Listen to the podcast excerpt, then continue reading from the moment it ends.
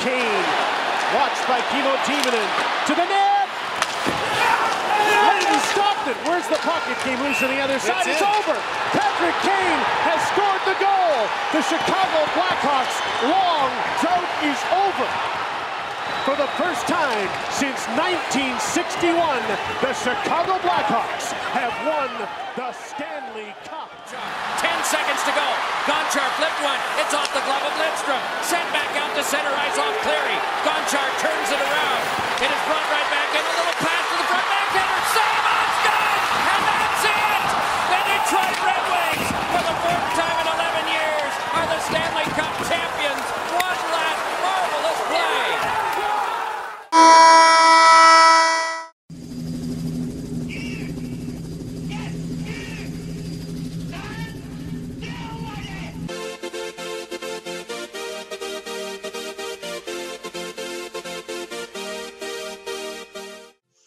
Salve, meus amigos. Boa tarde a todos. Esse aqui é o primeiro episódio. Rapaz, tá tendo uma. Tem gente fazendo obra aí, mas vamos que vamos. Aqui é a Raiz mesmo. Aqui é o podcast mais raiz da NHL, com certeza. Então, boa tarde a todos aí que estão ouvindo, que eu tenho certeza que não é ninguém, mas se tiver um aventureiro aí, para já começar a acompanhar o nosso papo. A ideia aqui é fazer realmente um podcast mais raiz possível, mais aberto, mais espontâneo. Não tem roteiro, não tem regra. Aqui vale tudo. É, e aqui é o único lugar onde a carga não tem penalty box. Então é isso aí, gente. Agora não tem choro na É vela. isso. vamos que vamos. Eu sou o Rafael. Não gente tem choro nem vela. Dos nossos grandes amigos Leonardo e Thiago. Boa tarde, pessoal. Boa tarde aí. Boa tarde, É boa isso. tarde, turma. Vambora. É Agora, exatamente. É isso, é isso. Não, não tem penalty box, então tamo, tamo, tamo, não estamos tá rodando. Já tá o primeiro shift. Já tá rodando o primeiro shift aí. Estilo Tortorella, estilo Tortorella. Botamos a quarta linha contra a primeira. Vamos ver o que que sai. Vamos ver o que que sai. Vamos ver o que que ver sai. que sai. Aqui é, o objetivo é se divertir, ao mesmo tempo dividir informação e, mais do que tudo, dividir opinião, porque aqui tem três apaixonados por esse esporte tão legal. É, tenho certeza que cada um de vocês que estão nos ouvindo, bem como nós, já sofreram bullying por gostar de rock, já foram motivos de risada entre amigos, entre família, porque ninguém entende o esporte aqui no Brasil, quer dizer, ninguém não, muita gente não entende. Mas a gente entende há muitos anos, a gente gosta há muitos anos, e a ideia aqui, a gente já na largada, até para começar o bate-papo e a troca aqui com o Léo e com o Thiago, a gente aqui já faz algo que é muito difícil de acontecer, que é juntar de uma maneira pacífica e amiga torcedores de Chicago Blackhawks e Detroit Red Wings. Então, na largada aqui, eu, Rafael e Thiago somos torcedores apaixonados do Chicago e o Léo é do Detroit. E a ideia aqui, então, é a gente começar bem brevemente, fazer uma apresentação né, de cada um aqui, o que, que faz, por que, que gosta do esporte, por que, que torce para o seu time. Quem é que começa aí, Tiagão? Me explica aí. Explica, mim não, né? Explica para todo mundo aí por que, que você gosta de rock, quem é você, enfim. Pô, Rafa, é isso. Eu sou o Thiago Roberti, eu sou redator em uma agência de comunicação. É, eu conheci o Rafa há alguns anos por meio do. A gente, se não me engano, o Rafa fez um comentário num vídeo que eu tinha postado. A gente começou a conversar, eu descobri que o Rafa tinha um blog, nós dois doentes pelo Blackhawks. A gente se encontrou um dia, acho que a gente ficou umas oito horas falando de rock. E depois eu vim a conhecer o Léo, que é irmão do Rafa. E o Léo também é doente por rock. Somos três cabeçudos, em vários sentidos. Né? Tem a carga NHL não é à toa. E a gente é o seguinte: tem uma coisa que a paixão pelo rock, como o Rafa falou, tem um negócio que é. A gente já sofreu bullying por isso. Os caras falam, não tem nem gelo aqui, nem neva. Esse ano aí nevou, então. Né? Mas vamos embora. Eu sou torcedor do Chicago Blackhawks porque quando eu era pequeno, eu tinha cinco anos, o meu pai comprou uma camiseta para mim, porque eu tinha visto num filme uma camisa vermelha com um índio, assim. E eu falei, caraca, isso é lindo, isso é lindo. Meu pai viu, eu fiquei vidrado na camiseta. Chegou Não foi o Ribamar do sai de baixo, não, né? Que o Ribamar do sai de baixo. não, não, não, não. Eu, Ribamar, viria 20 anos depois. Isso que aconteceu. Era aqueles filmes do Chevy Chase, sabe? Nem sou tão fã do Chevy Chase. Chevy Chase figura Clássico Chevy Chase. Ele é clássico, exato. E aí, o que acontece? Os dois filmes do que ele usa camisas do Chicago, ele usa uma vermelha em um e uma vermelha e uma branca no outro. Eu falei, meu, sou apaixonado por isso, amo isso. Ganhei a camisa. Passam-se aí 10, 11 anos, eu não sabia do que, que era aquela camisa, sabia menor. Não, não, tinha a menor. Ah, não, mas é o que é? De futebol, de, de natação? O que, que é esse time? Não sei. Eu começo a jogar hockey, roller hockey, né? Hockey inline aqui no Brasil. E depois, eventualmente, algum tempo também, entre, entre o colégio e a faculdade, fui jogar nos Estados Unidos. Fiquei apaixonado pela história, amava rock e comecei a acompanhar a NHL. Eu e toda a turma do prédio lá jogava, a gente passava seis horas por dia jogando ali. E aí ficou, aí virou uma obsessão, né? Foi a hora que foi aí que o Palmeiras é, de, morreu um pouco no meu coração, sabe? Porque eu vi nesse esporte, o Rafa fala do, pô, de onde vem a paixão pelo hockey? Porra, é um futebol num campo muito menor e muito mais legal. Porque assim, é dinâmico. Você tem um jogo que você pode ter 13 gols, 14 gols. Tem os caras saem na porrada, se o cara meter, se meter a idiota com o outro, vai levar na fuça. E beleza, cinco minutos, é legal. É legal dentro da lei, né? Se é legal, às vezes não é legal apanhar. Mas, aí beleza. Acabei jogando por causa disso e o Chicago é essa paixão aí que a gente ama demais. E você, Léo, como é que começou? Cara, o, o, seu fez bastante sentido você gostar. O meu não teve o menor sentido por que, que, por que, eu comecei a gostar de rock. Eu me lembro que, que a gente era, era moleque assim e não passava muito esporte americano no Brasil, né? Uhum. E eu e meu irmão, a gente jogava basquete e sempre eu fui sempre Detroit no basquete e o meu irmão sempre foi Chicago, né? aquela porra Isaiah versus Michael Jordan, né?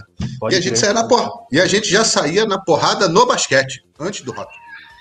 Na mão mesmo, na porrada.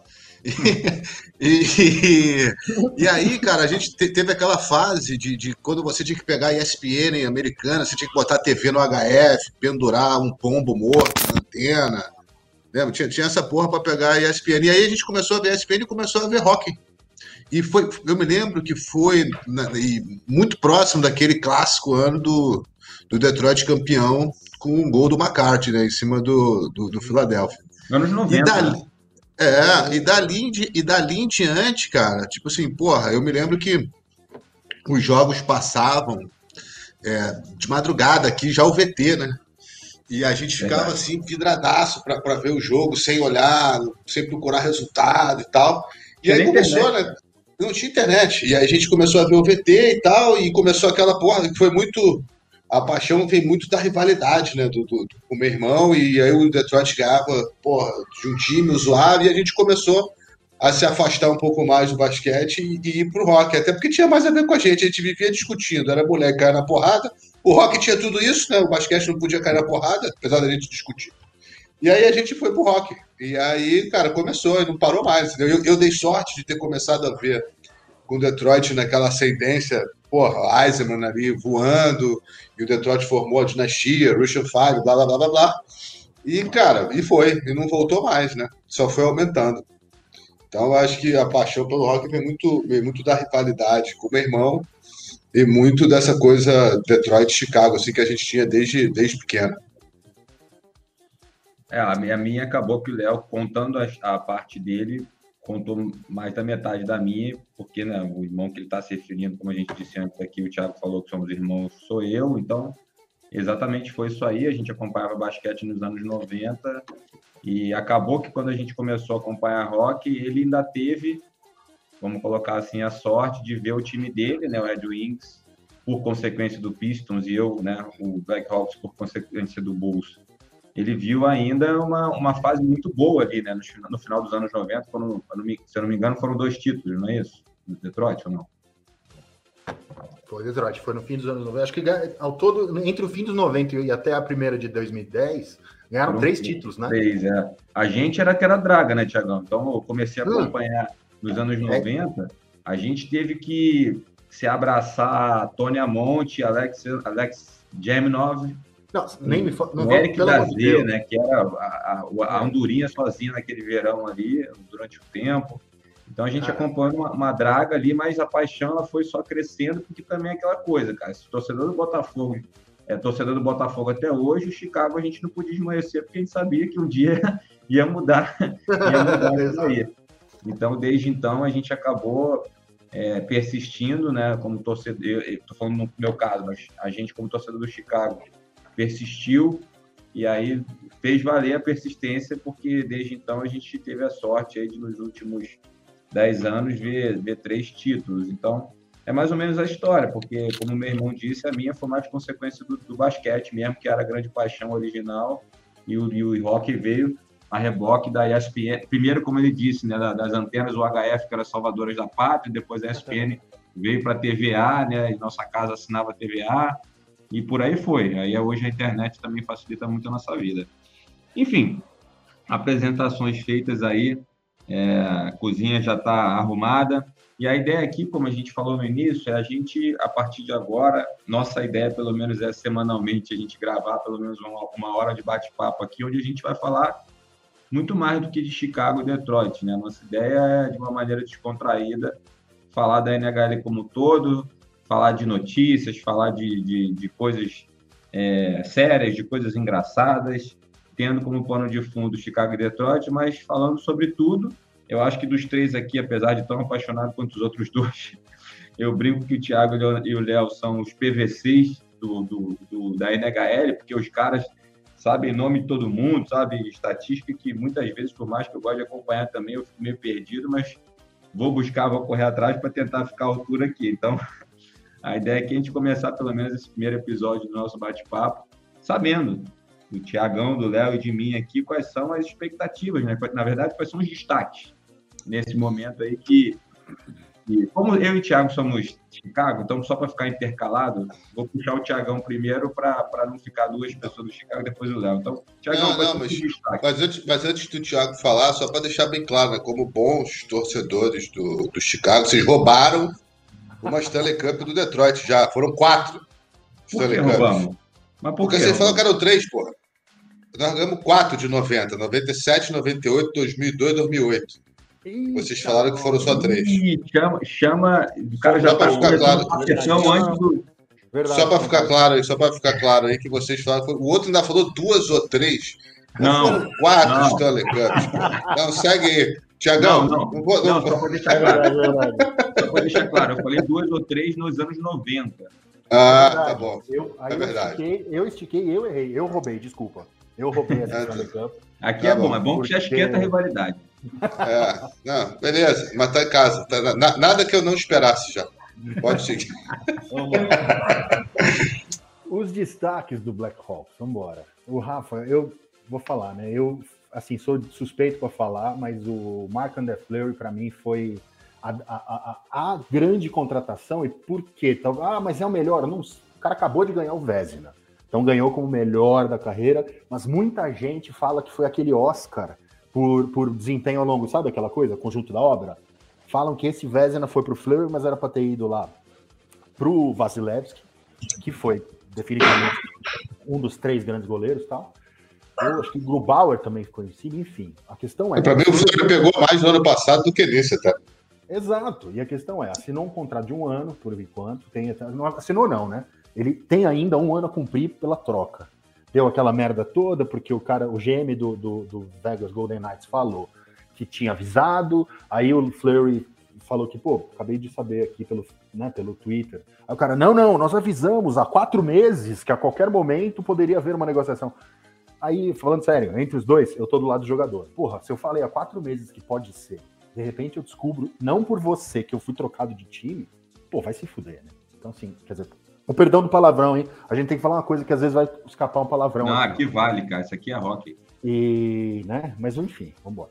A gente quer manter isso aqui um podcast acessível, quer que a criançada veja também, vovô, vovó. Então, talvez até por isso. Vovô e vovó e a criançada falam palavrão. Então o Flurry para mim foi aquele sorriso do cara, é uma coisa, você viu ele? Hi Chicago, this is Mark Andre. Just to say, I'm going to Chicago. Ah, ele and, sabe uh... que tá indo jogar no maior de todos, Mas ele tem essa coisa, né? Que é um cara querido por todos os jogadores, assim. Então, assim, onde passou foi aquele teammate favorito, é o cara que todo mundo fala que, puta, é a cola do time, é fantástico e tal. Então é um cara que eu tô muito empolgado, até porque o Lankinen teve uma boa temporada, mas ainda é moleque, está no seu primeiro ano e teve as suas dores de né, crescimento. Então, acho que o Fleury, puta, para esse ano, foi a, última coisa que falou: a gente vai competir, a gente quer competir. O Seth Jones, que não dá para não falar do Seth Jones, né, com aquele contrato trilionário, né, de 9 milhões e meio por 7 ou 8 anos, acho que 8 anos. Então vamos ver se ele vai fazer por merecer. Pela é ironia, pela ironia, você não concordou com isso, é isso?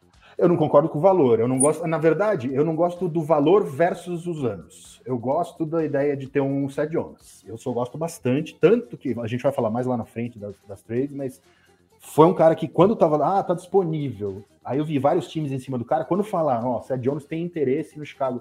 Puta, eu comecei a falar legal, que é um cara que eu admiro, um cara que eu gosto. Ele é filho. Vocês dois vão lembrar o nome do cara? Eu não lembro o nome do cara, meu. Popeye Jones. Popeye Jones, Popeye Jones, exatamente. Ele é filho do Popeye Jones. Olha que louco.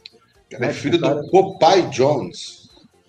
Exatamente, exatamente. Caraca, ele é filho do Popeye Jones, é muito bom. Olha, mas é. Quantas vezes a gente ouve falar? É, não, cara... acredito. O cara jogou no, no Seattle, no, é... contra, cara... contra, não, junto com o Sean Kemp, se eu não me engano.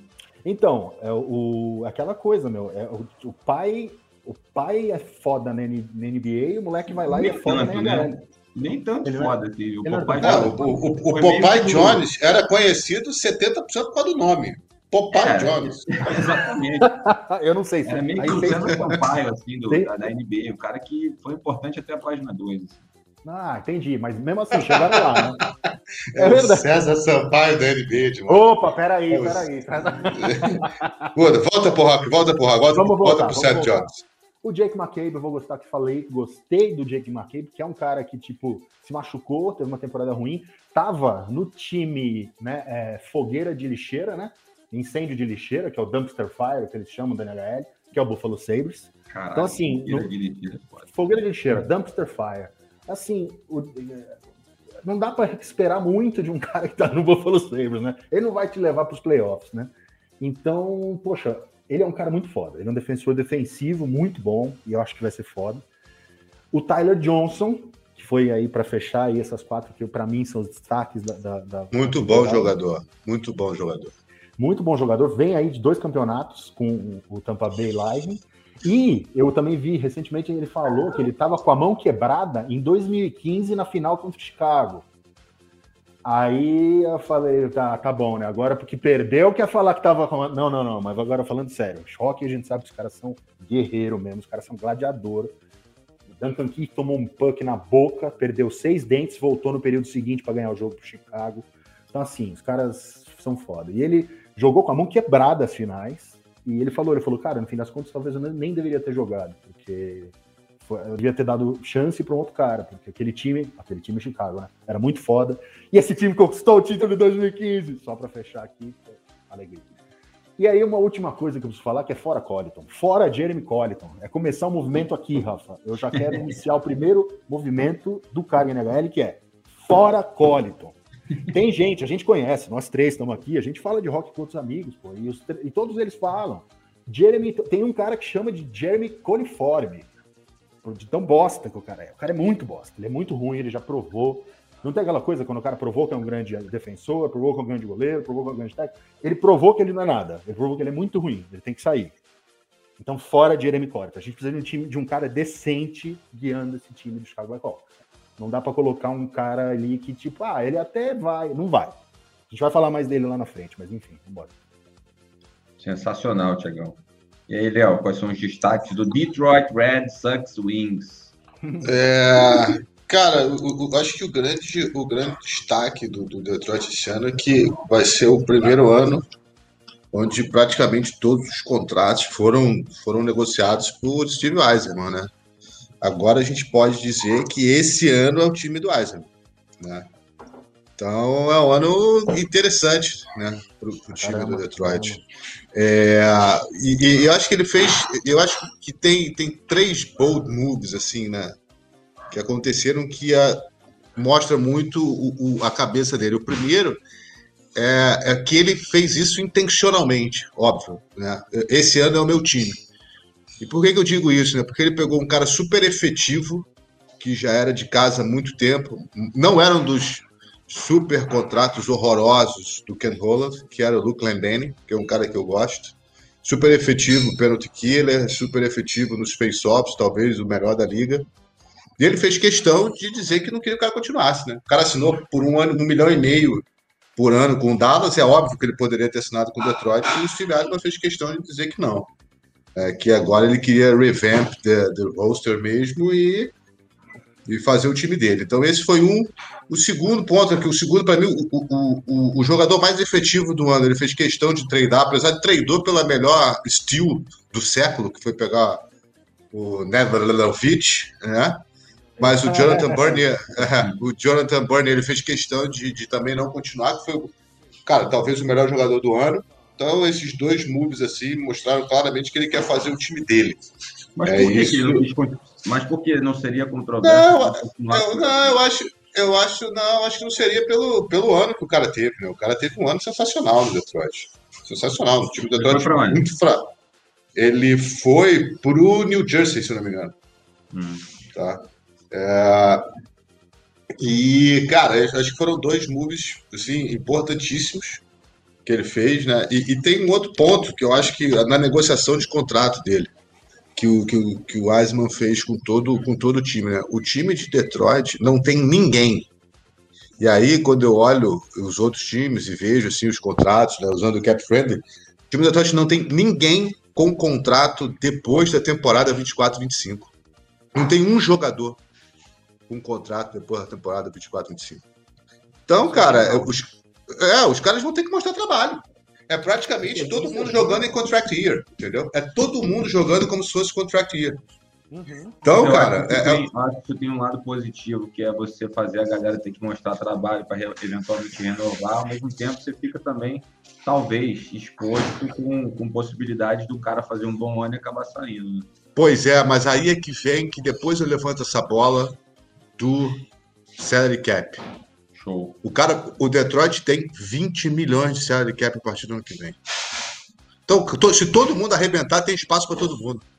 Sim, entendeu? eu sei, mas às vezes. Se todo mundo arrebentar, é, se todo mundo arrebentar, tem espaço para todo mundo. Então, eu acho que, cara, esse ano, né, para mim, o destaque, eu vou dizer o destaque no primeiro episódio, né? E depois, ao longo do ano, eu vou repetir isso, no final do ano, vou falar de novo. O time do Detroit vai surpreender demais esse ano. Mas não sentido, surpreender. Eu acho que pode beliscar, pode beliscar. Eu acho que ainda não pega o playoff, mas vai ser por pouco.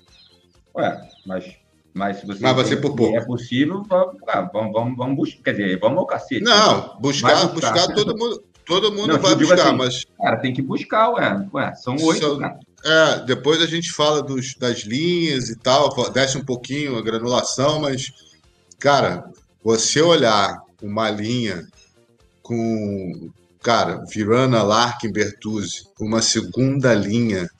Eu acho que até o Zadina vai para a primeira linha, mas uma segunda linha, cara, com, pode ser lá, pô, Bill Sutter e Zadina e o Bertuzzi, cara, são duas. E, e, e, tem uma terceira linha muito forte agora.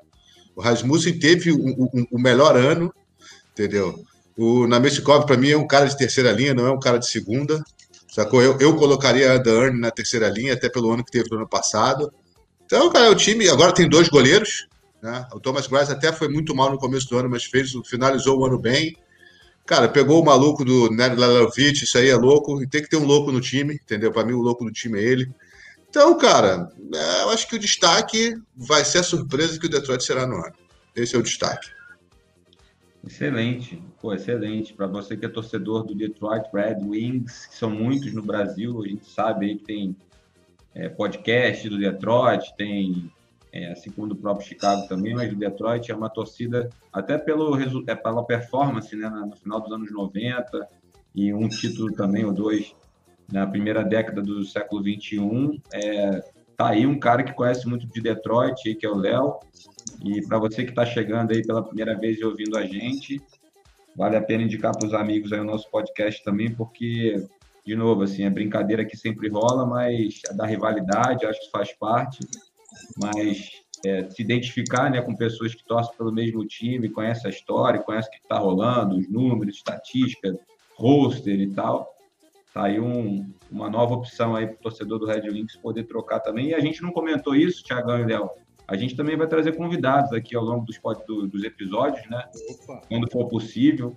Então, a gente vai convidar. A gente sabe que a, que a atmosfera e ecossistema de, de apaixonados pela NHL, pelo Rock no Gelo no Brasil é muito grande. A gente que acompanha Instagram, YouTube, sabe que tem vários canais aí que, porra, a galera manda muito bem, conhece pra cacete aí dos times, das franquias. Você vai no Instagram, tem Instagrams de todos os times, cara, da NHL no Brasil. Então, galera, vamos chegando, vamos divulgando. A gente também ouve muitos outros podcasts, acompanha tudo. Vamos trocar. É, bom, é, só para fechar, o primeiro convidado vai ser o Ken Holland, até, né? Dizer, e vai ser uma, uma, uma videoaula, como fazer contratos merdas por muito tempo. Vai ser ele, vai, ele vai dizer isso. Vai explicar how to overpay bad players. É, Ken Holland. É, vai ser então, o segundo, então o segundo pode ser Stan Bowman aí, porque é um cara que, que já deu muito pra gente, agora tá voltando a fazer uma fumaça aí, né? Tá voltando a dar uma carga mas, é, mas depois eu quero falar sobre essa fumaça aí. Eu tenho, eu tenho um ponto de vista dessa fumaça que o Stan Bowman está fazendo vamos que falar, a gente fala. Falar. A gente vamos fala. Falar, vamos falar. Mas assim, ultimamente ele fez. Ele, ele, ele, eu acho que o Stan Bowman, eu vou entrar aqui nos meus destaques, vão ser bem breves. O, o Bowman, ele, ele vai ficar marcado o resto da vida, isso não vai ter como fugir. É lógico, como é que a gente vai falar mal de um, só mal de um cara que teve participação efetiva em três títulos, porra, em, em, em, seis anos, né, em cinco anos. Então, o cara, mal ou bem, ele, ele pode ter tido anos ruins, mas ele também já fez muita coisa boa. Mas ele vai ficar marcado eternamente como o cara que treinou o Panarin da forma que foi. E a torcida de Chicago sabe, qualquer torcedor de Chicago, Blackhawks no mundo inteiro, nunca vai entender direito. E o próprio Panarin, que eu via recentemente, até uma entrevista antiga dele, falando que ele, ele próprio não entendeu nada na época, enfim. Mas vamos lá. Vou dar aqui os meus destaques, só dando o último, o último adendo aqui pelo que o Léo falou. É, eu também, assim como estava falando do Panarin agora, também não entendi muito bem por que o Chicago treinou o Sutter, é, independente de ter sido por Detroit ou qualquer outro time que fosse. É, eu até perguntei para o Léo esses dias, acho que ele foi com 3,5 né, de salary cap, não é isso? Sim, ou não sim, sei? Sim. Porra, eu acho assim que pelo, pelo, pelo cofre que está sendo aberto agora em, várias, em vários deals, cara, o Pio Sutter é, fez um ano brilhante, cara. Eu acho que dava para ter tentado segurar, né, não, Tiagão? Dava. E uma coisa, Rafa, que eu tenho lido, particularmente em, em publicações de pessoas, né, os caras, os insiders, tal, tudo do Chicago, parece que a questão, no fim das contas, foi eles, eles deixaram o Pius não protegido no, no draft, porque aparentemente eles viram posições. Quem que a gente pode deixar? Ah, o Vini Rinostrosa a gente pode deixar, porque quando o Nylander melhorar, a gente vai voltar a apostar nele, ele é um cara com mais ou menos a mesma coisa, destro, rápido, winger, vamos deixar. Ah, porque vamos deixar quem? A gente vai, vai, vai proteger o Pio Super ou vai proteger o Kurachev? O Kurachev, o Philip Kurachev, na cabeça deles, é um Pio Suter que tem mais peto, que tem mais potencial. Então foi no fim das contas, Rafa, uma coisa de assim, a gente tinha dois caras muito talentosos, com base em todo mundo que eles queriam proteger, com base nas posições, chegou naquela coisa. Cara que pode ser central ou ponta esquerda, efetivo, pode é. ocupar tanto. Ah, vai ser ou Kurachev ou vai ser o Super. Mas, mas me, permite, me, me, permite um adendo que eu já ia falar da fumaça lá na frente, vou falar agora. Vocês, por acaso, vocês são mais entendedores de Chicago do que eu, que só torço contra, né? É, cara, vocês já viram como é que tá o salary cap do Chicago ano que vem? Tá o Chicago ano que vem, o ano que vem, se ficar com o mesmo time, já sai com mais 6 milhões acima. É. Não, mas vai treinar. Já tá com mais 6... Já não, Se não me engano, se eu tiver errado, me corrijo, Tiagão. Eu acho que o salary do, do Andrew Shaw ainda está contando. Então, na verdade, não, porque ele está em, ele tá em Long Term Injury Reserve. Então, aquela é, é, né, tá reserva de, de machucado de longo termo. Então, assim, ele tá num, num, ponto em que o cara, o time pode deduzir isso do, do salary cap. Uhum. Então, o, o, ponto do Léo é o lance que assim, ele tá foda mesmo, Rafa, porque a gente tá com muita gente. O Chicago, depois de dois anos aí, três até quatro, de mediocridade, o Chicago falou, vamos para cima. É, o Chicago, o, o, Chicago, o, por isso que eu disse que, que eu ia falar o seguinte, o Stambama foi pro, pro, foi pro all-in.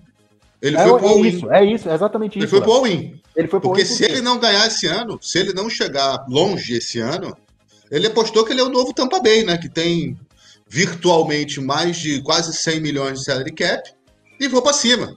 Entendeu? É o Chicago esse ano, se não for bem, armou uma bomba relógio que explode no ano que vem. Total. Além do que, vamos, agora vamos trazer até o tom do programa um pouco. Tum, tum, tum. Vamos falar de coisas que também não são legais, mas tem que ser dito. Porque esse programa aqui, o Carga NHL não se furta a comentar batatas quentes. E a questão é, Chicago tem um problema sério. O senhor Stanley Bowman tem um problema filho do Scotty Bowman. Então vamos lá, sabe aquela coisa de, pô, será que o cara tá ali no cargo também porque ele é filho do papai? É um pouco, é um pouco. Mais para frente a gente fala, Stan Bowman tá a, a cadeira tá quente, a chapa dele tá assando, porque ele tem essa declaração de. Recentemente, um jogador do Chicago, do, do roster de 2010, do time de 2010, falou, ele, um jogador anônimo, prestou uma queixa dizendo que ele foi abusado sexualmente por um cara da comissão, um cara de, acho que um técnico de vídeo do Chicago. Até agora, o Chicago tem mantido as cartas bem próximo do peito, não tem falado quase nada. Ah, estamos conduzindo uma investigação. De verdade, não é, não é possível que em 2021 os caras sejam tão escrotos com esse tipo de coisa. Ah, mas é porque a cultura do rock é, são os caras, é, é a virilidade, é homem, e é isso. Foda-se, foda-se. Tem que conduzir uma investigação séria isso tem que vir a público. E o cara vai continuar anônimo porque ele tem que continuar anônimo. Mas várias pessoas viraram. O Brent Sopel, um dos caras também do time, virou e falou: Ó, oh, tal cara sabia, tal cara sabia, esse jogador sabia, esse jogador sabia. Então muita gente sabia, sabe? Cabeças têm que rolar. E isso que é foda. E a gente então, na realidade, foi bom, foi engraçado que você acabou me tocando no tema aí que eu vou entrar agora nos meus destaques, que era exatamente isso. É, o, o destaque meus, na verdade, não são só notícias boas, que é exatamente o que você está falando. O Chicago hoje vive.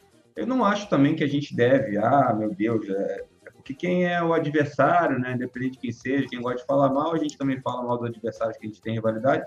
Todo mundo vem agora falar que a franquia de Chicago é a franquia mais hated de todas, e o caralho só tem filha da puta e tal. Não é o caso, a gente sabe disso, mas sim teve um grande problema. A gente vive um momento de crise de identidade, então meu destaque é nesse sentido, de, desculpa, de crise de imagem. É, o meu destaque é de uma, de uma off-season turbulenta né, na Cidade do Vento.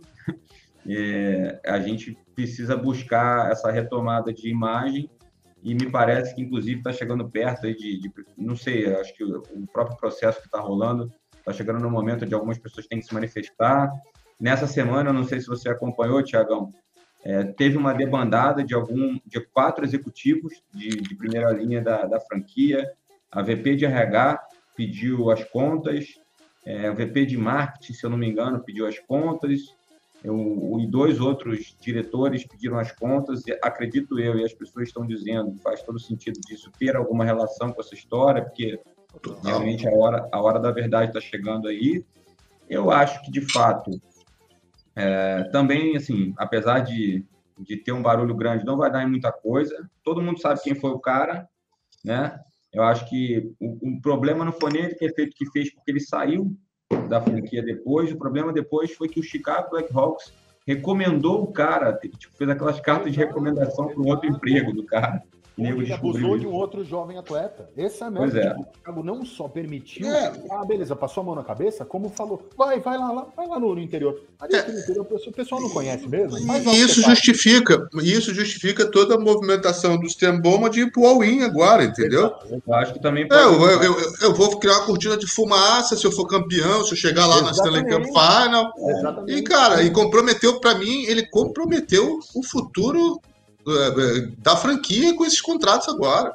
Cara, eu não entendeu? sei. Assim, o, que, o que eu acho? Eu acho que o que o Léo está falando com relação ao eventual cortina de fumaça até dá para encontrar algum sentido, mas acho que as coisas não se cruzam na linha do tempo, porque a história do processo ela vai ser agora, entendeu? E, e tem uma temporada inteira pela frente para a situação desportiva se desenrolar. Então, daqui a tantos meses, daqui a oito meses, seis, sete meses, que começa playoffs e tudo mais, se o Chicago conseguir, essa história desse processo já vai ter morrido há muito tempo, entendeu?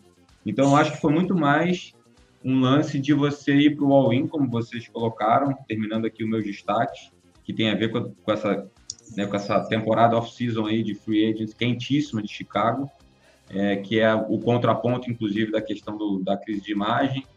que eu, que eu ia trazer como destaque. É, muitos estão chamando de Last Dance, que eu acho que é uma, que é uma metáfora interessante, faz sentido, né? Uma, uma tentativa aí de, de realmente reverter essa, essa performance desportiva que nos, nos últimos cinco anos a gente não ganha uma série de playoffs. É, mas, ao mesmo tempo, não acho, porque assim, a gente fica pensando sempre na teoria antes de acontecer, mas imagina que Chicago vá muito bem, consiga, consiga beliscar, beliscar, que eu acho que é um primeiro passo, né? Um, uma, uma, uma, um spot no, no playoff. E aí, depois que vai para o playoff, tudo pode acontecer, mas imagine que o Chicago vá muito bem.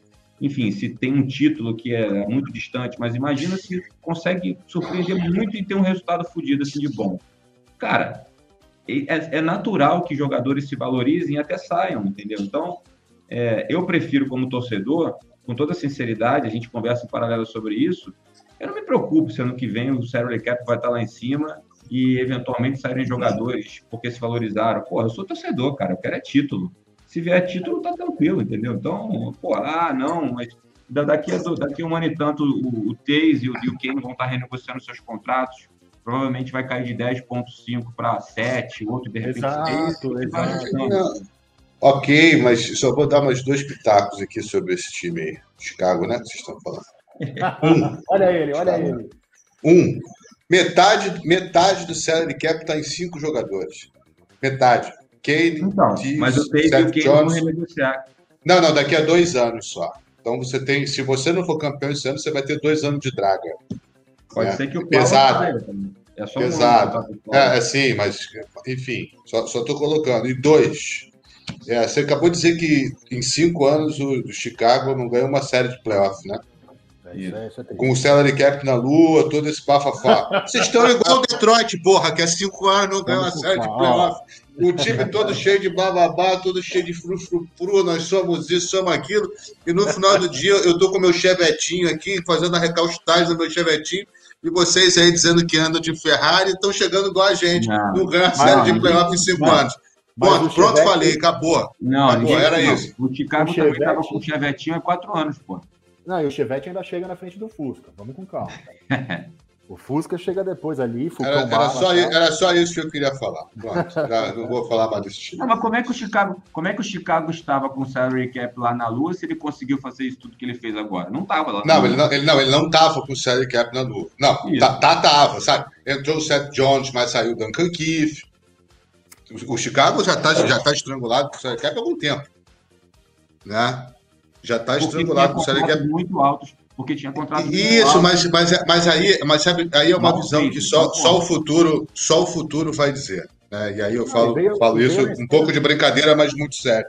Que é o seguinte, eu, eu particularmente acredito que um, um time para se reconstruir, né, para fazer rebuild, e o Chicago vem, vem sendo um time de top, top de linha há algum tempo, vem chegando sempre.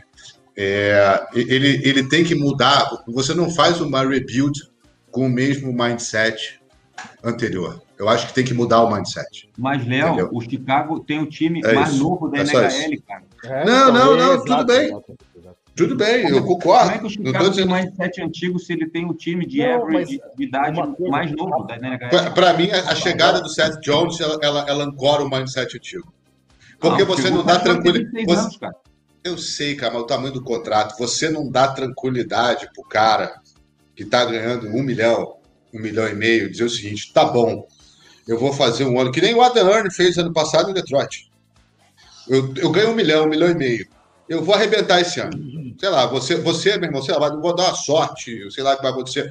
Vou fazer 30 gols. Ano que vem eu não vou ter um bom contrato. Por quê? Porque o time está no salary cap fudido. Eu não vou ter um bom contrato. Não adianta eu porrar.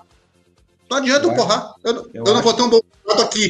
Eu vou ter um bom contrato fora. Porque aqui não vão conseguir me pagar. Então, cara, eu, eu, acho que esse é o mindset que, que é a minha opinião, é a opinião pessoal minha, né? O cara que tá ali ganhando 700, 800 mil, um milhão e meio, se ele porrar, ele... Quer, quer ver um exemplo? Bill Sutter. Bill Sutter. Entendeu? Ué. O cara que porra no ano, o salary cap não deixa ele ficar no time. Então, aí não é rebuild, aí você tem que ficar trazendo de fora para recompor aquele cara. Ou você tem que dar sorte de todo mundo que é novo ganhar. Porra, pode acontecer também. Você Mas, consegue, entendeu? Sentar, você consegue eu, sentar na mesa Eu acho que essa flexibilidade. Mas não tem salary cap. No Brasil, o, o, o esporte americano é bom pelo salary cap, cara. Eu acho que o salary Não, cap é um negócio muito legal do esporte, entendeu? Ele, ele traz todo mundo para a mesma realidade. Então eu vejo o seguinte: o Chicago, se você pegar essa molecada toda do Chicago hoje, né? Que tá ganhando um milhão, tem uma porrada ganhando um milhão ali. E esses caras todos arrebentarem, o cara do ano que vem vai fazer o quê? Eles têm contrato Vai de pagar? três anos, muitos deles. Muitos deles. Têm contrato Entendeu? de três anos. Não, tem Vai pagar? coisa, Léo. Não, Léo, tem uma coisa. Você comparou agora, a questão é, o Chicago e o Detroit, que como agora a gente, brincadeiras à parte, rivalidade à parte, a gente Sim. reconhece que estão ali no mesmo ponto de, tipo, tentando ir pra cima de novo e tal. Quando você traz essa mentalidade do Steve Eisman, isso é muito bom. Porra, de você ter, como você falou, cara, o salary cap vai estar bonito, vai estar garoto. Daqui a dois anos, salary cap baixíssimo. Chicago veio sim na esteira de vários contratos ruins. Stan Bowman tem várias críticas também que eu posso, poderia, enfim. Eu tenho uma opinião muito clara sobre ele. Eu acho que ele herdou o time do Dale Talon, que depois foi pro Flórida, começou a draftar uma molecada fodida em Flórida, que é a base do time que hoje o Coach Kill tá mandando muito bem. Quase foram para a final de conferência nessa, nas últimas taças também. E a questão é, o Dale Talon montou, Dale Talon draftou Chase, Dale draftou Kane, draftou todo mundo. Stan Bowman teve que pegar um time que chegou à final de, final de conferência com o Detroit em 2009 e falou: a gente vai ganhar, tá perto. Em 2010, Chicago foi campeão e começou a. Não, o, que o, o que o Chicago fez nos últimos 10 anos é, é- é tipo assim. Exato. Se eu não me engano, se eu não me engano, me corrijam aí, Tiagão, principalmente. Nos últimos 10 anos foram três títulos de Chicago, né? Dois títulos de Pittsburgh e três títulos de Tampa Bay. Foram dois de Tampa Bay. Chicago foi o maior campeão Do- da década passada. Então, do- dois de Tampa Bay, dois de, de, de, de Pittsburgh, se eu não me engano. Acho que o Boston ganhou um ou dois também.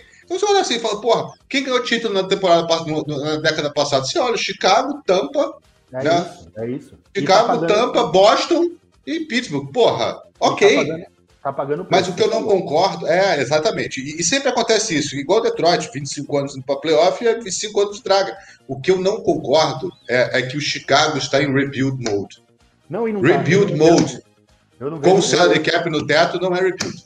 Pra Eu é acho que o É isso. all-in, como você falou do all-in, esse ano a história do all-in, cara, o Stan Bowman, na boa, pra mim, não tem em 2022, ou 2023, né? Porque 2021, 2022 é agora, Uhum. não tem em 2023, se no Chicago não fizer um hockey pelo menos decente, se não for pra playoff, Stan Bowman e Jeremy Colleton vão embora. Aliás, Eu não tenho dúvida. Stan Bowman Porra. talvez vá embora com base na história da, da, da investigação. Se ficar claro que o GM de uma das maiores organizações esportivas dos Estados Unidos da América sabia que um jogador foi abusado e não só não fez nada, como recomendou o cara para uma posição na Flórida, Não, vai dar cagada.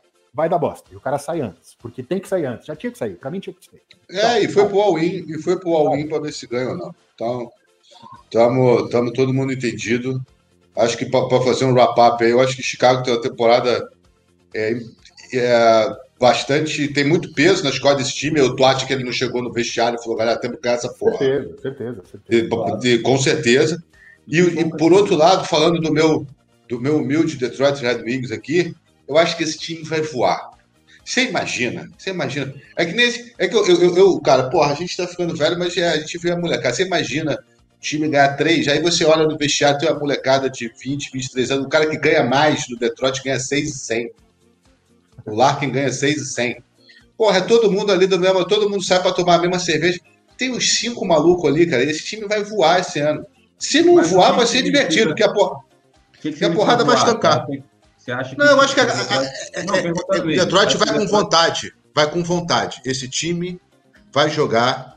Esse time tem que se provar. E olha só, é, é- é o que eu falo. É a mentalidade do Steve Eisman. E, e vale, eu mandei para vocês outro dia um vídeo do Steve Eisman. Por que, que o Steve Eisman é, é o Steve Eisman? Né? O que, que foi a história da carreira do cara, bicho?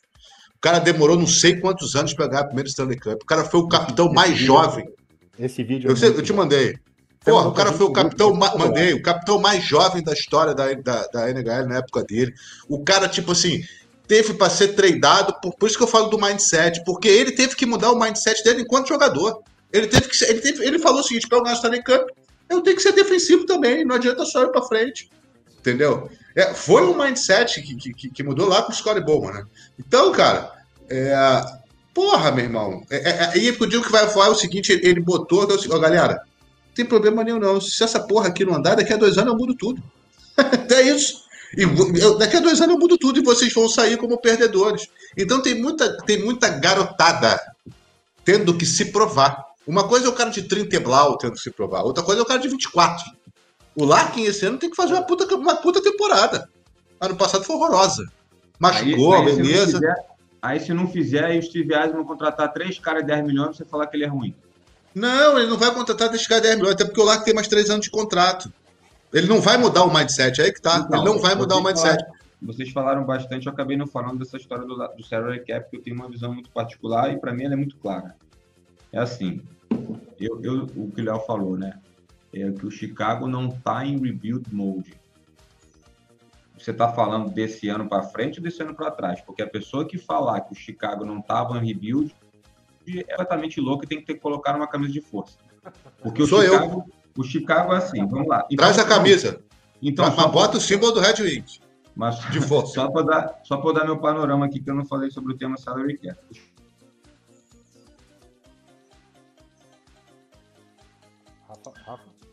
E aí? Até caiu da cadeira. Não, calma, cara. Ganhou um título em 2009, 2010.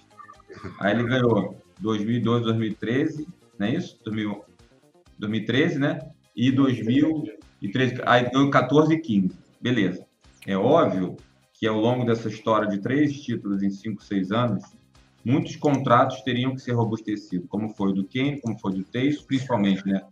Kane, Tace, Seabrook e Duncan Keith que praticamente foram os quatro pilares que foram permanecendo. Aí você olha um time que ganhou três títulos em cinco, seis anos, cinco anos, que não ganha há cinco anos uma, uma série de playoffs. A pergunta é objetiva e clara. Por que, que não ganha uma série de playoffs há cinco anos? Exatamente porque estava em rebuild. Exatamente por isso. Como é que um time que não ganha uma série em cinco anos, como é que o um time que tem a média de idade dos 32, 31 times, mais nova. Como é que um time desse não está em rebuild? Claro que está em rebuild.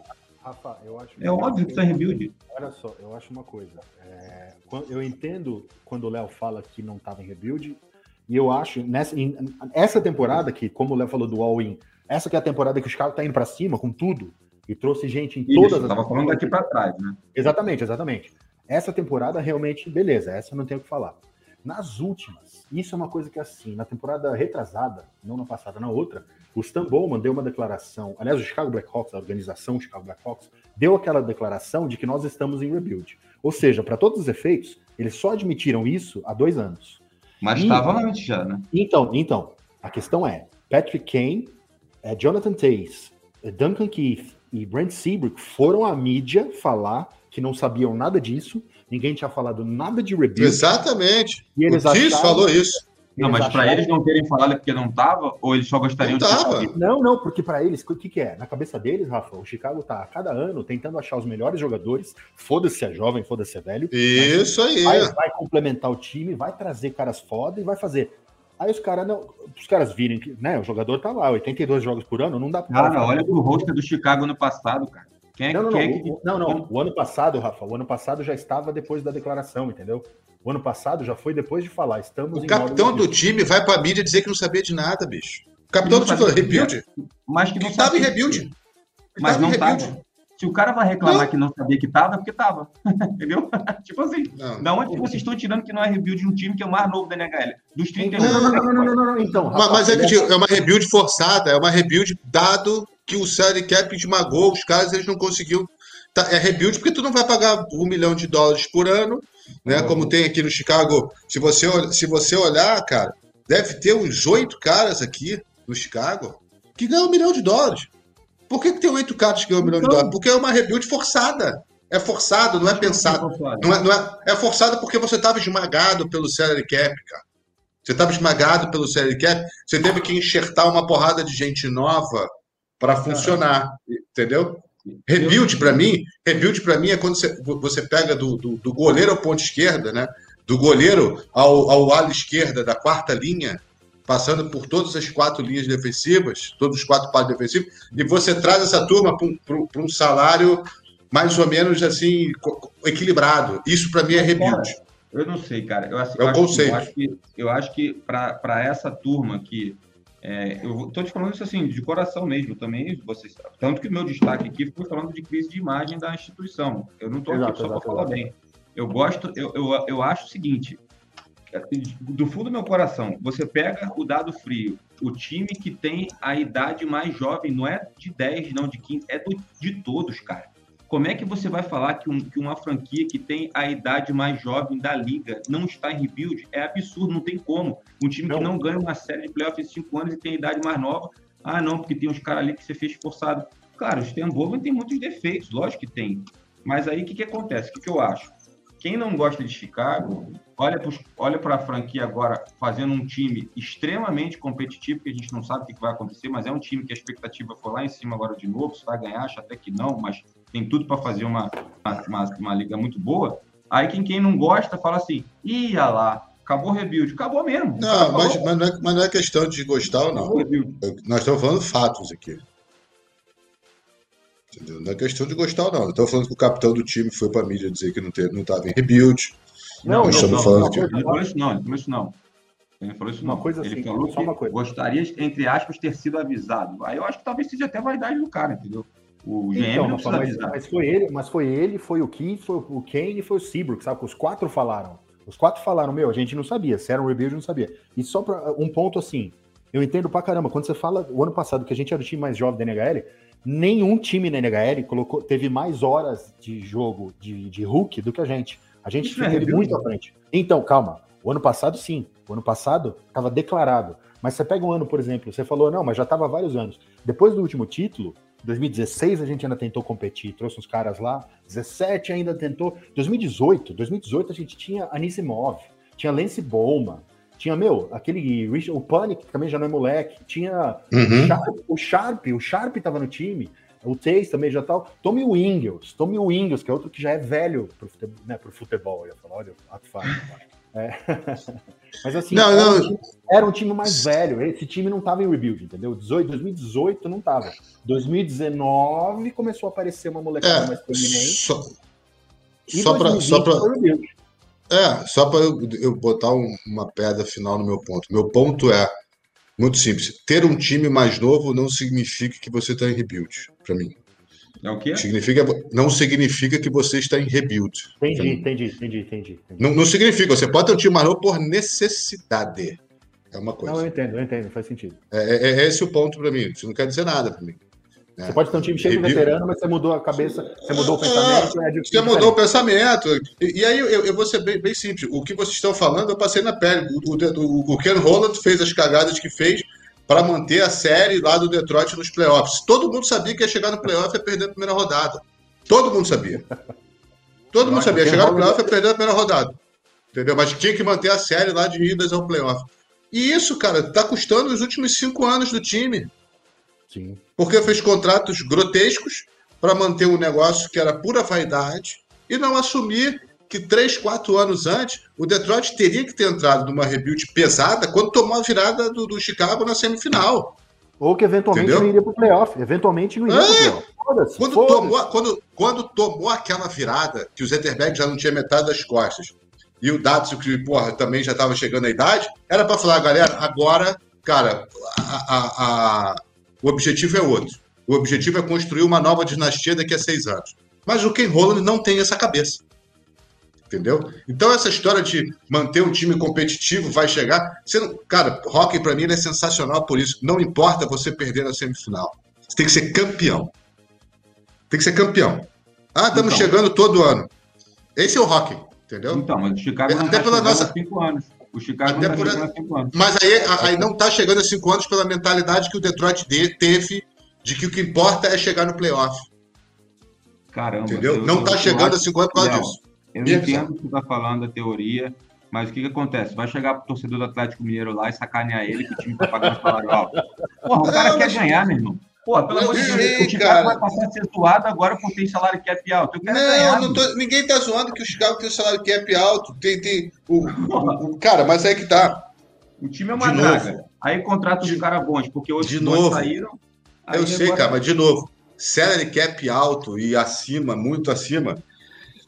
Se fosse assim, vocês tinham que se comparar com Tampa, que é o maior salary cap da, da liga e, e chega na final todo ano. Mas que, que Entendeu? salary cap? Eu, eu realmente, se eu tiver errado, até me corrijam, tá? Vocês sabem talvez melhor do que eu isso. O salary cap do Chicago no passado era o mais alto da liga? Não, não, não, não, não. não, não. Uhum. Então, Eu tô falando do Tampa. O Tampa, o que eu tô dizendo é o seguinte: uma coisa é você, para mim, a, a montagem, a montagem do salary cap do Chicago não é uma coisa inteligente, não é uma coisa estratégica. É uma coisa assim, meu irmão, vamos trazer os caras que estão aí, porque a gente tem que ir no. e A gente tem que chegar.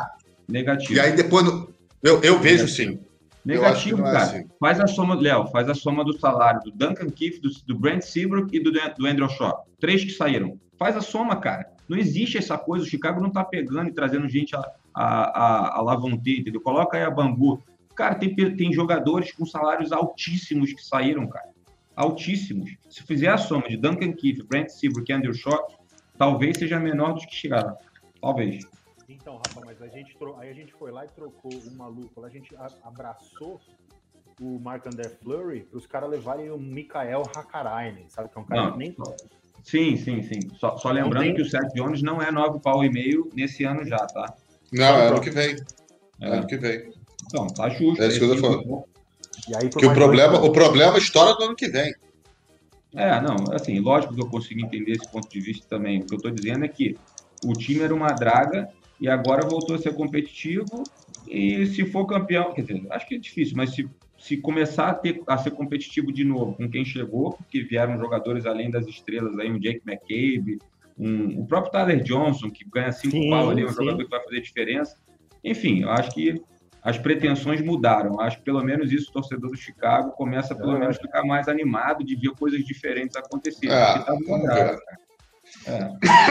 É isso. Enfim, seguindo o bonde aqui, a galera viu que é, a discussão aqui é alto nível e, enfim, é, a ideia é essa.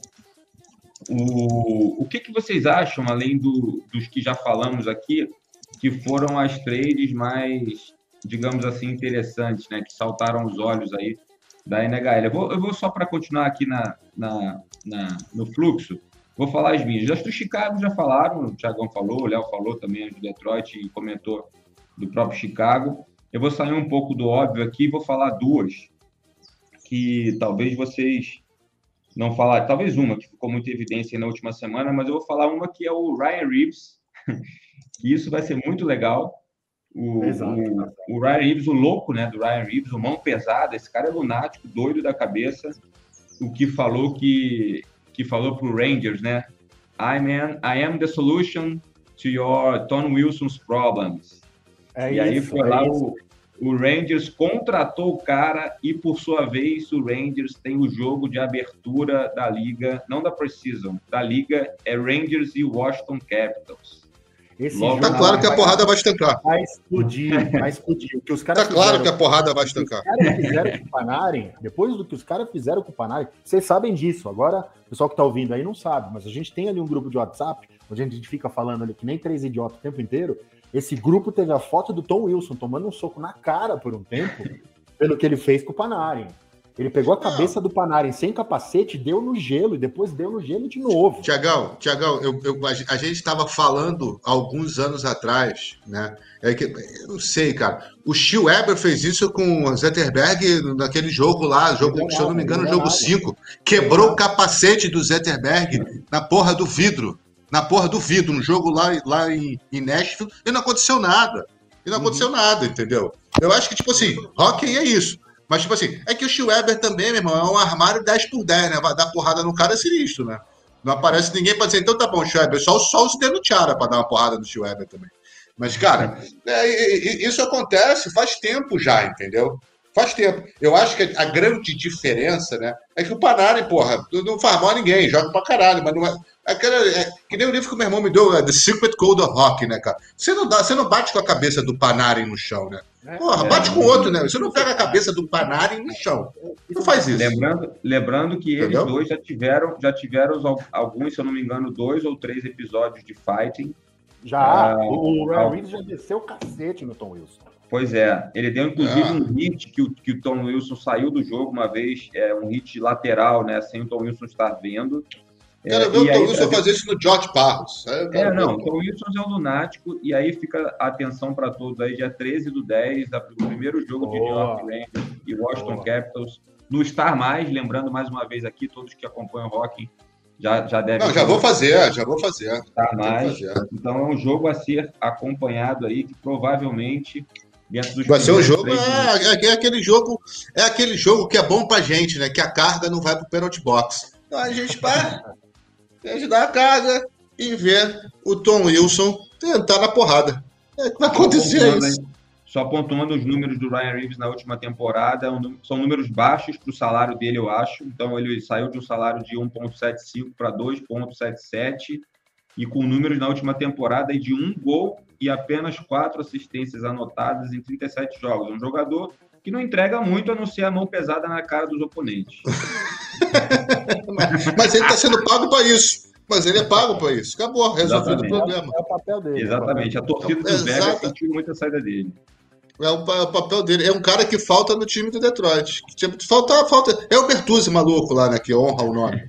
Mas é. E aí, e aí, finalizando aqui as trades marcantes na minha, na minha visão aqui, além do Ryan Reeves, é a famosa, né, a, a, a On Fire notícia aí da última semana, que é o Kotkaniemi, que saiu pela Isso aí eu não entendi porra nenhuma, cara. Numa Cara, ele Isso aí é uma- maluquice que eu já vi, cara.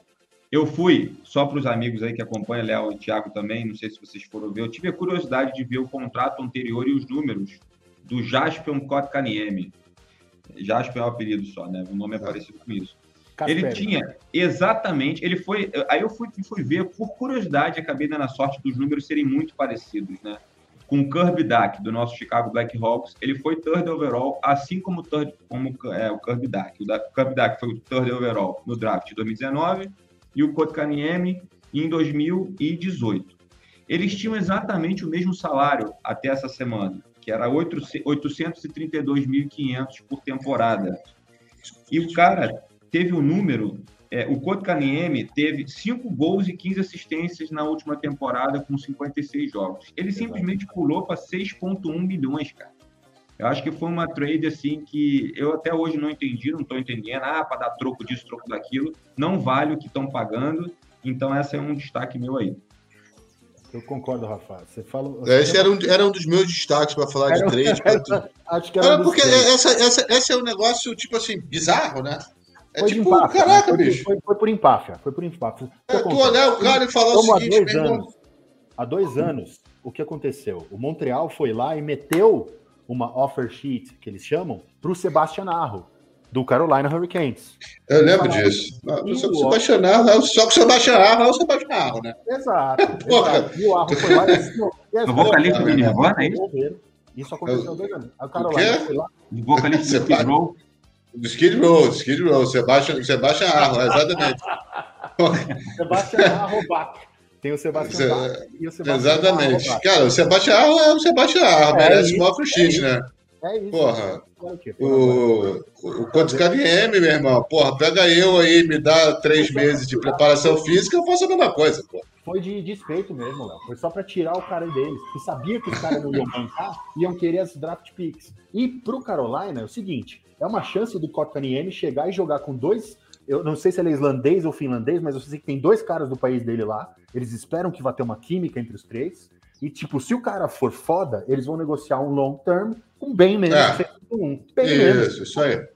Agora, se Isso der aí, errado, também, também acho. se Também der acho. errado, deixa o cara embora. E eles fizeram uma coisa. Eles Se der, se der errado, pelo menos sacaneia em Montreal. Esse aqui E, aí é interessa. que tá- e o Montreal tá fudido. Os, os fãs lá que são doentes, são cara de queimar. o que- São. Borba- eles queimam o Borba Gato lá quando o cara faz merda. E o Mark Bergevin fez e draftou o cara em terceiro lugar.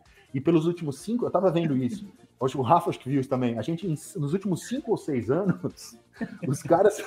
é sério. Queima o Borba Gato é demais, cara. Queima o Borba Gato lá por causa do Mark Bergevin. Queima o Borba Gato. Eu vou usar isso em todas as minhas reuniões agora. É isso, mas é Meu irmão, isso. tu queima o Borba Gato, é isso mesmo? Ah, e foda-se. Vou meter essa em. Não, é, é praticamente um coringa, cara. O cara fez uma cagada no trabalho, meu irmão, vai, porra, vai, vou queimar o Borba Gato. Queimou o Borba Gato. É isso, é isso. E o cara, tanto é que um dos GIFs mais usados pelos fãs de rock é aquele do Mark Bergman comemorando um gol. Porque toda vez que tem uma notícia bosta e alguém faz uma trade merda ou alguém faz uma puta cagada, botam o Mark Birdman comemorando. Não, mas, mas aí vamos lá, né? Pra fazer trade merda, esse ano foi Carolina, né? Uhum, uhum. Exato. Não, essa, além, além... essa é uma bosta. Perdeu o Puta, Nelly Djokovic é, pro Detroit, é que pra mim foi uma trade que não é brincadeira, não, bicho. Porra, Ó, os caras deram, deram, deram um Calder Trophy é isso. É, runner-up pro Detroit. Deram. É um Calder Trophy runner-up pro Detroit, cara. É ele. Eu, eu, os caras estão com a cabeça onde, cara? Esses caras estão loucos. O Nedeljkovic para mim era um, é uma das trades. É uma das trades que eu ia comentar, porque para mim, assim. Essa é a maior estilo do ano. É, roubou, roubou, roubou, roubou, roubou. Detroit roubou o cara, mas qual é a questão? Tem uma coisa importante. Ah, a mulher do cara de Detroit. A mulher do cara do Detroit, eles não iam. O Carolina falou que não ia renovar, tinha um outro plano com o goleiro iam deixar o cara vazar. Fala, quer saber? Faz a história lá, porque deixa ele ir para perto. A, a esposa dele mora numa cidade perto de Detroit, é isso aí. E aí falaram, pô, vamos lá, vai, deixa o cara ser feliz aí na vida pessoal e tal. Mas era uma das.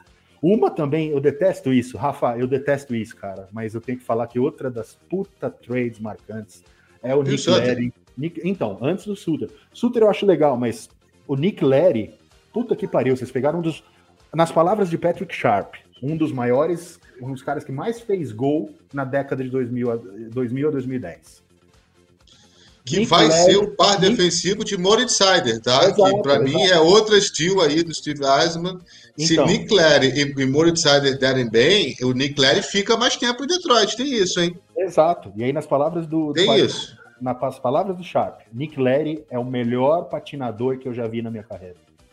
Tipo, é um defensor absurdo, mas acima de tudo você tem isso. É um cara que tem visão, é um cara que tem rapidez. Porra, é, eu, eu, se não me engano, ele tava no título de 2015, não tava, cara? Tava. Se eu não me engano, tava. Não. Tava onde? No título de 2015, o Nick Led já tava? Na 2015 eu não sei se ele tava. 2013 eu sei que ele tava com certeza. 2015 eu já não tenho certeza. Por ah, quê? não, não. Eu lembrava dele em algum título. 2013. Por... É, então eu acho que o New York Islanders pegou ele antes. Porque ficou de alguma maneira, pegou mal para ele o fato da gente perder aquele jogo 7 na final da conferência por, com o, o, o puck que o Alec Martinez do Los Angeles Kings bateu. Uhum. Pegou no tornozelo do LED. Eu lembro que até eu que amo o LED, eu fiquei puto. Caraca, LED, porra! Meu, acontece, cara, acontece. Steve Smith fez gol contra em, em jogo em prorrogação da Stanley Cup, sabe? Tipo, foda-se. E, acontece, só, tá um, só, uma, só um adendo aqui. Não, ô, Thiago, desculpa. Não, não, não, é isso aí, pode falar. Eu só um adendo aqui, eu pesquisei para o nosso papo aqui os números do, do Kotkaniemi na carreira. Sim. Ele, ele tem três anos, né, de, de carreira. Números Primeiro ano, ele fez um ano muito bom, que foi 18-19, ele fez 11 gols e 23 assists em 79 jogos. Pô, é um ano razoável, né? Ah, é, 11 gols, 23 para um ano de abertura de, de carreira. Só que depois, cara, no, no segunda temporada, 19 20, ele fez seis gols e duas assistências, e na temporada passada, que foi mais curta, ele fez 5 e 15. Então, assim, realmente é injustificável 6.1. Eu acho que por mais que você queira dar um troco, na minha opinião, em alguém, pô, você vai dar um Não, justificável. 6 milhões, cara, é muita grana, entendeu? Eu acho que é um contrato de um ano, então o cara. É, é, mas é, mas é o que o Thiago falou. No, é, o que o Thiago falou, vai fazer um ano, se ele for bem, vai fazer depois um long term aí por 3 milhões e meio, 4. É isso, exatamente, exatamente. Uma e aí, que... Vai lá, vai lá, Tiagão. Não, uma que me doeu, a gente falou já do Flurry, falou lá, enfim, já, já tinha falado lá no começo que, puta, para mim foi uma puta coisa legal Chicago.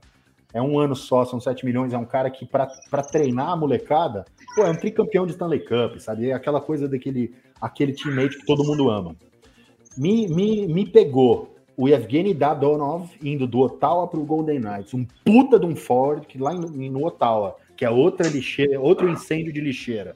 Tava é incêndio de lixeira, mas eu vou dizer o seguinte, só um parênteses. Daqui a cinco anos vale... Não, é, é, é um incêndio de lixeira. Mas de lá tem que ter incêndio de lixeira mesmo, cara. Faz menos 28 naquela porra. tem que ter incêndio de lixeira. Quase morri congelado quando fui lá, cara. Então, Uma boa. Tem que ter incêndio de lixeira mesmo. O que me irrita. Porque lá é frio demais. Eles foram pro Las Vegas Golden Knights. Porra, como se os Golden Knights precisassem de mais profundidade, né? Os caras já têm 19 mil atacantes, os caras pegaram mais um. Agora, o que mais me doeu, de verdade, que me pegou nessa. Eu achei que o Duncan Keith ia se, se aposentar como um cara do Chicago. Achei que até. Acho que o número 2 É, não, não subiu o número 2. Alguém, em algum momento. Tem que subir, cara- tem que subir, tem que subir. Então, e ele é um cara que assim, ele queria estar perto do filho. Por conta dessas restrições de, de Covid, ele viu, o filho três vezes no último ano. Então o que, que acontece? É, mas- Quem- chegou Mas com os isso caras rola. rola, e ele virou Mas eu acho que o Sharp viu o filho dele mais vezes do que ele, não viu, não? Pera lá, não, não, vamos- não, vamos- não vamos sacanear. Não vamos sacanear o cara dizer que pô, o Duncan Kiss viu o filho do Sharp só três vezes, mano. É isso A gente, não, a gente não sabe da escola, a gente não sabe. Não, vai, foi vai, mais, pula. o Léo foi mais, mais fundo ainda. Pula, pula, pula, pula, pula, pula, pula. Não, e aí o que acontece? O Keith indo pro Oilers foi pra lá pra ficar perto do filho, veio pra gente o Caleb Jones, irmão do Seth Jones. Do Cobb É, Jones. mundo, né? Todo irmão mundo do virou e falou, todo mundo falou, porra, o cara tá querendo jogar aquela, tá jogando aquela cenourinha, sabe? Falando, ó, deixa o Seth Jones assinar com a gente, que tem a possibilidade até de jogar com o irmão. Duas semanas depois, o Seth Jones já tinha assinado com o Chicago, então assim, impactou toda essa que foi, ó, grande trade do começo da, do, do, do- do período, porque, porra, por há tanto tempo, assinar por tanto tempo e tudo mais. Chicago foi lá e deixou o Adam Boakvist andar, mas na boa. Boakvist teve um tempo aí pra pra provar e até agora ainda não se mostrou. Pô, Tiagão, mas aí, ó, eu tava concordando com você até agora. Sério, você Cara, gosta o- muito do Boakvist? Ah, cara, o cara é novo, né, bicho?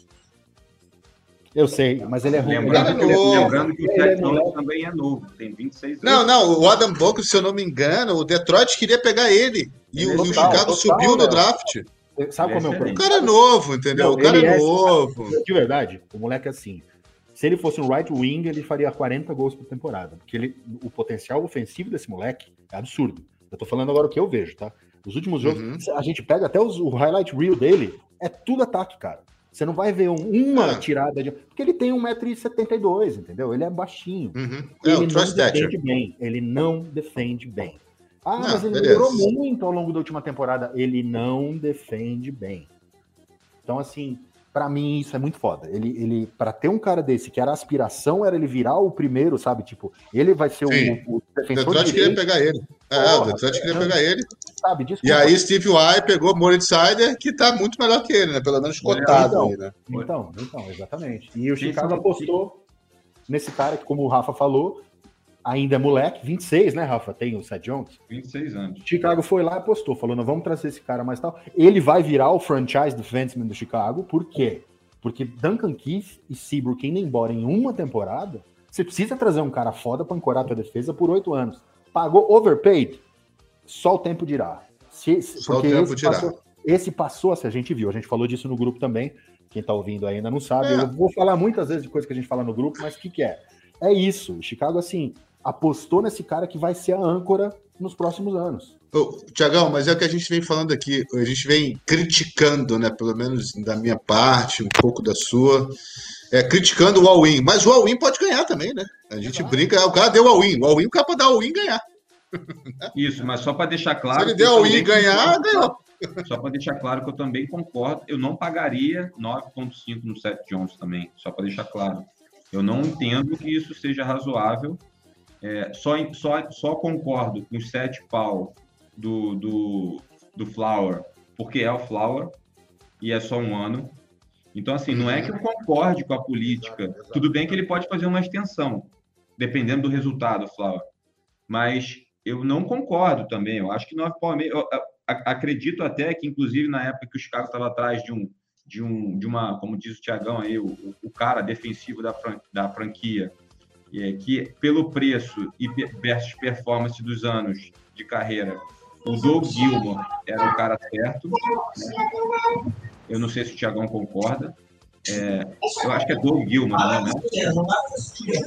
Ih, rapaz, tá, tem um barulho aí. Léo, microfone. É o meu? É. É o que É criançada Gilmore. passou aqui. É, é Doug Gilmore? Acho que é o Doug Gilmore, acho que é esse É. Então, assim, só para deixar claro, eu não concordo com os 9 pau e meio. Eu concordo com o conceito da contratação, é, idade do Seth Jones, o que ele pode entregar, porque, além de tudo, precisamos ser honestos, a última temporada dele no Columbus foi muito ruim, mas isso acontece. Eu acho que o Chicago olhou para frente, um jogador jovem, com potencial e tal. O- um dos grandes problemas nossos, dentre tantos que tínhamos, era a defesa, não só os dois que estão no gelo, mas o core D mesmo, os seis. E a gente robusteceu muito. Então, a chegada do, do Jake McCabe, é, a renovação aí recente do Conor Murphy foi sensacional, um cara que vai entregar muito nos próximos anos. É, o, o Calvin Derran continuou. O Caleb Jones é, vai ser, vai ser o sétimo cara, oitavo ali, acho que nem está entre os seis. Então, assim, acho que um problema que a gente tinha na defesa, mais goleiro, foi resolvido. Agora o resultado tem que vir. De- de- deixa eu trazer uma luz aqui, uma luz que a gente estava falando, só para falar das, das trades. Né? Eu eu tenho duas trades para falar que é bem simples. Uma são, na verdade, 20 trades resumidas em uma. Eu não entendi porra nenhuma do draft péssimo do Seattle Kraken, né? principalmente que a gente tem o Vegas né, para fazer a comparação. Ou esses caras são visionários ou são completamente alucinados. né? Eu acho que eles draftaram pessimamente. Quem que eles pegaram? Pessimamente. Não, pegaram pra mim. É, fizeram um time mediano, sei lá pra quê. Eu acho que eles estão aí pra, pra brincar. Eu pego pelo, pelo, pelo que eles pegaram do Detroit. Você tem o Troy Stetcher e o Tcholovsky. Pega o Troy Stetcher, que é 30 vezes melhor que o Tcholovsky, porra. Então, sabe uma coisa que eu ouvi, Léo? Teve uma coisa que eu ouvi e assim. Ouvi não, na verdade li, li a respeito. A NHL mudou as regras do draft devido a tanto. Os caras tiveram uma puta, uma, uma puta bomba na mão, porque o Vegas Golden Knights chegou na final da Stanley Cup na primeira temporada. Então, assim, você tem 30, Ok. 30 times. Será que a régua não ficou lá em cima, assim, da expectativa? Então, então, mudaram também. Eu, eu também achei, assim, eu acho que tinha muito cara melhor pra pegar. Na minha cabeça, quando eu vi o draft, falei, porra, por que, que não Tinha pegaram muito esse cara melhor desse pegar. Por que, que não pegaram aquele cara daquele time? E aí vieram a dizer que não. Tinha uma série de, de, de meandros ali. Tipo, você pode pegar até tal posição de não sei quem, de tal time. Sabe? É, Tem então beleza. umas coisas aí. Exato. Então, assim. Vamos ver. Vamos ver. exato. E- Mas Esse é um ponto. Esse é um Uhum. ponto meu do draft. O segundo draft, para mim, que é uma coisa que é bastidores que nós vamos. E aí a gente não está fazendo jabá aqui da, da Star, não, para todo mundo ver o rock. Eu acho que vai popularizar o rock. Eu acho que se Boa. tiver streaming a 35 pila para todo mundo ver rock, tem que ter, Boa. todo mundo tem que ver. né? Boa. Porra, é o esporte do caralho, a gente ama essa porra e é isso aí. Pra mim, e a gente não falou aqui agora. Nós vamos assinar isso aí e vamos ver Tortorella comentando, porra. Entendeu? Porra, meu irmão, que você, verdade. você, você dá uma carga e não ir pro penalty box, abrir aquela cerveja e ver o Tortorella comentando. Eu quero ver o Tortorella comentando, cara. E eu tenho certeza que se ele não estiver comentando, ele vai estar travestido de juiz no jogo do New York com o Austin. É o jogo do Tortorella. Ele, ele vai estar ali. Léo, você falou, dele, você falou dele, eu tô pensando o seguinte: do jeito que ele sempre. Ele é daquele jeito dele, cara. Se alguém vira e É o fala, Tortorella, pô. fala torto com ele, ele devolve. Então, assim, se botarem, se botarem Fala ele pra colocar com pra alguém, bo- fala tortorela, não fala diretela.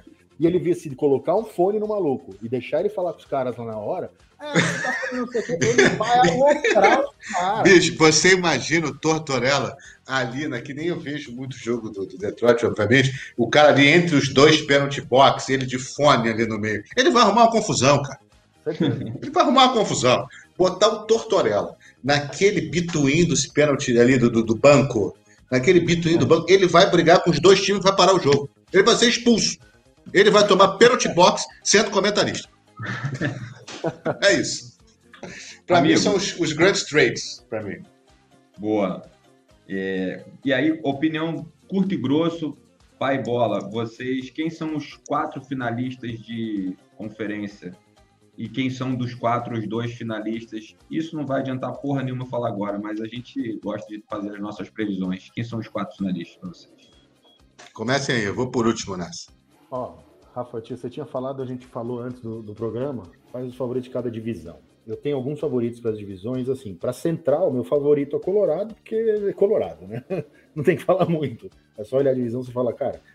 Aliás, antes, rapidinho, Ra- Rafa, você falou, eu tô com. um- Peguei um JPEG aqui, olha que legal das pessoas. Eu estou com um documento aqui, não é podcast, então você pega um JPEG. Eu peguei um JPEG da, da, do realinhamento das divisões. Então, o que, que aconteceu? A gente veio. O Arizona, que no ano passado esteve na Pacífica. Arizona Coyotes. Coyotes, que ficou sem arena aí. Por tipo 12 dias ele ficou sem arena, não tinha arena. A arena lá, Glendale Arena, falou: não vamos, não vamos renovar. Os fãs, ai meu Deus! Três dias depois, alguém lá, beleza, tem uma arena, eles têm uma arena. Na divisão Pacífica entrou o Seattle. Então a gente tem Central, Arizona, Chicago, Colorado, Dallas, Minnesota, Nashville, St. Louis, Winnipeg. Na Pacífica a gente tem Anaheim, Calgary, Edmonton, Los Angeles, San José, Seattle, Vancouver e Las Vegas. Na Atlântica a gente tem Boston, Buffalo, Detroit, Flórida, Montreal, Ottawa, Tampa Bay, Toronto. Na Metropolitana a gente tem Carolina, Columbus, New Jersey, New York Islanders, New York Rangers, Filadélfia, Pittsburgh e Washington. Como eu falei, para mim, da Central não tem. É Colorado, né, meu? O que, que você vai falar? Quem que vai. Quem que bate Colorado? Ninguém. Chicago. Então, vamos com calma que eu vou chegar lá. eu, vou, eu, vou, eu, vou, chegar lá no próximo tópico, mas nesse aqui eu vou falar que para mim ninguém bate. Quem vai bater? Puta, Dallas, Nashville, Winnipeg, ninguém bate. Os caras vão levar. Pacífica, para mim, leva Las Vegas. Que também, assim, tem qualidade ali no meio. Vancouver vai ser bom. Los Angeles, para mim, vai ser surpresa. Depois a gente fala de surpresa, mas esse ano Los Angeles é a minha surpresa desses caras. Foda-se. Você vai levar o Calgary, vai levar? Não, vai ser Las Vegas. Atlântica já começa a dar uma bagunça aí. Porque tem, para mim, é Boston, que sempre chega, e Tampa Bay. Da Metropolitana, mesma coisa, da bagunça. Porque eu, talvez porque a gente seja a, a, a, conferência que a gente acompanha menos, né, Rafa? Uhum. É, é o Léo acompanha mais, com certeza deve ter uma, uma, opinião mais séria. Eu acho que assim, ou Boston ou Tampa Bay na Atlântica, ou Pittsburgh ou New York Islanders na, na Metropolitana. Você falou, quem são os finalistas então? E o que que dá? Entre Colorado e Las Vegas, eu acho que esse ano o Colorado leva, depois da surra do ano passado, eles vão falar, quer saber, não. Esse ano, Atlântico, Boston e Tampa Bay. Infelizmente, Tampa Bay eu ainda vejo como um time a bater, e eles aprenderam a bater os outros, então Tampa Bay levou. E para mim, Pittsburgh Islanders, o Islanders está cada ano que passa, os caras estão melhorando. Os caras têm um dos melhores GMs, um dos melhores técnicos da NHL. Eu acho que o Islanders leva. Acho que o Islanders pode, inclusive, bater o Tampa Bay na final, e sabe, como uma superação e uma revanche dupla, que duas vezes já foram deixados. E entre Vegas e Islanders, eu quero que o Islanders ganhe, porque o Islanders merece, cara, de verdade. Boa. Entre Islanders e Colorado, né, aliás? Colorado e Islanders. É. Eu, eu, eu, o Tiagão foi bem mais profundo do que eu iria com mais propriedade. Né? É, Cara, se eu for pegar assim, West Division, é Vegas, né? Eu vou dizer só um, assim, de todo, Vegas. É, eu, como bom torcedor de Detroit, não posso dizer que é Colorado, cara. Não pode, pode botar todo mundo em Colorado. Colorado pode ganhar os 82 jogos que eu vou dizer que eles vão perder. Entendeu? Nem uma carta falaria isso. Não, não tem como. Eu, eu não vou. Eu, eu, eu já digo aqui, nesse ponto, eu nunca direi Colorado vai ser campeão. Nem o Macate, nem, nem, nem o Macate, nem o Macate, nem, nem, nem, nem o Chris Draper, ninguém. Brandon Shanahan, aquela Eu não. Que brigaram com o Patrick Rob. Não, o Patrick Rob, mim tem que ir um moedor de carne. Enfim. Mas quem é que saiu na porrada com ele? Foi o Chris Osgood ou o Mike Vernon? Chris Osgood. Ah, tá. Hum. Melhor rivalidade da segunda metade dos anos 90. Colorado. Não, eu, eu, eu vou olhar uma West Division, que quem vai ganhar? Qualquer um menos Colorado. Então não vou dizer que o Colorado é campeão nunca. Eu nem olho. É, não posso analisar o time do Colorado. Apesar de ter torcido pro o, o lá, o capitão deles virem pra gente, que é um bom jogador, mas fora isso, é Vegas para mim. Tá? Se for para Central, eu vou dizer o seguinte, cara, é, é Tampa é, é, muito, é muito simples, né? porque Tampa é aquele negócio, eles pegaram uma inércia que é difícil parar agora, né? Quando você pega uma sequência e você encaixa um time como encaixou Tampa, é difícil parar, é difícil exato, não, não favoritar a Tampa, né, cara? Mas agora o Tyler Johnson veio para nós e tá tudo certo. Porra, como se o Tyler era, Johnson. Era, o Tyler Johnson, era o Tyler. Era o Thales Magno, era o Thales Magno. Era o talismã, era o talismã. Não, porra, o Tampa pegou, e aí é o seguinte, eu acho que é Tampa é, na, na, nessa divisão é tampa, não tem como, é tampa. Né? É, e agora na East, cara, é difícil, né? eu não gosto, a gente estava falando do time mais odiado. O time mais odiado para mim é Boston, né? Da, da NHL. Né? Ninguém gosta de Boston. Enquanto o Brad Marshall jogar lá, não tem como gostar de Boston. Mas, mas Léo, Tampa é, é, da, é da East. Tampa é da East? É porque eu tô, eu tô, eu tô com a divisão é. desse ano na cabeça, né? Vai, no, vai, vai, vai então no, no Eu tô com a divisão desse ano. Eu tô com a divisão desse ano, que esse ano mudaram as divisões. É, não, mas vai na intuição, vai na intuição. É na intuição. Vou, vou, vou tentar procurar, mas não vou. É, eu, eu iria, tipo assim, vamos lá, eu tô no Tampa. Vamos lá. Qual é a outra divisão aqui? Peraí. Agora deixa eu voltar se eu, Você falou se eu Vegas, Tampa. Deixa eu voltar. A última, a última, Léo, a última tem o seguinte: Metropolitan. Ela tem Carolina, Columbus, New Jersey, os dois New Yorks, Islanders e Rangers, Filadélfia, Pittsburgh e Washington.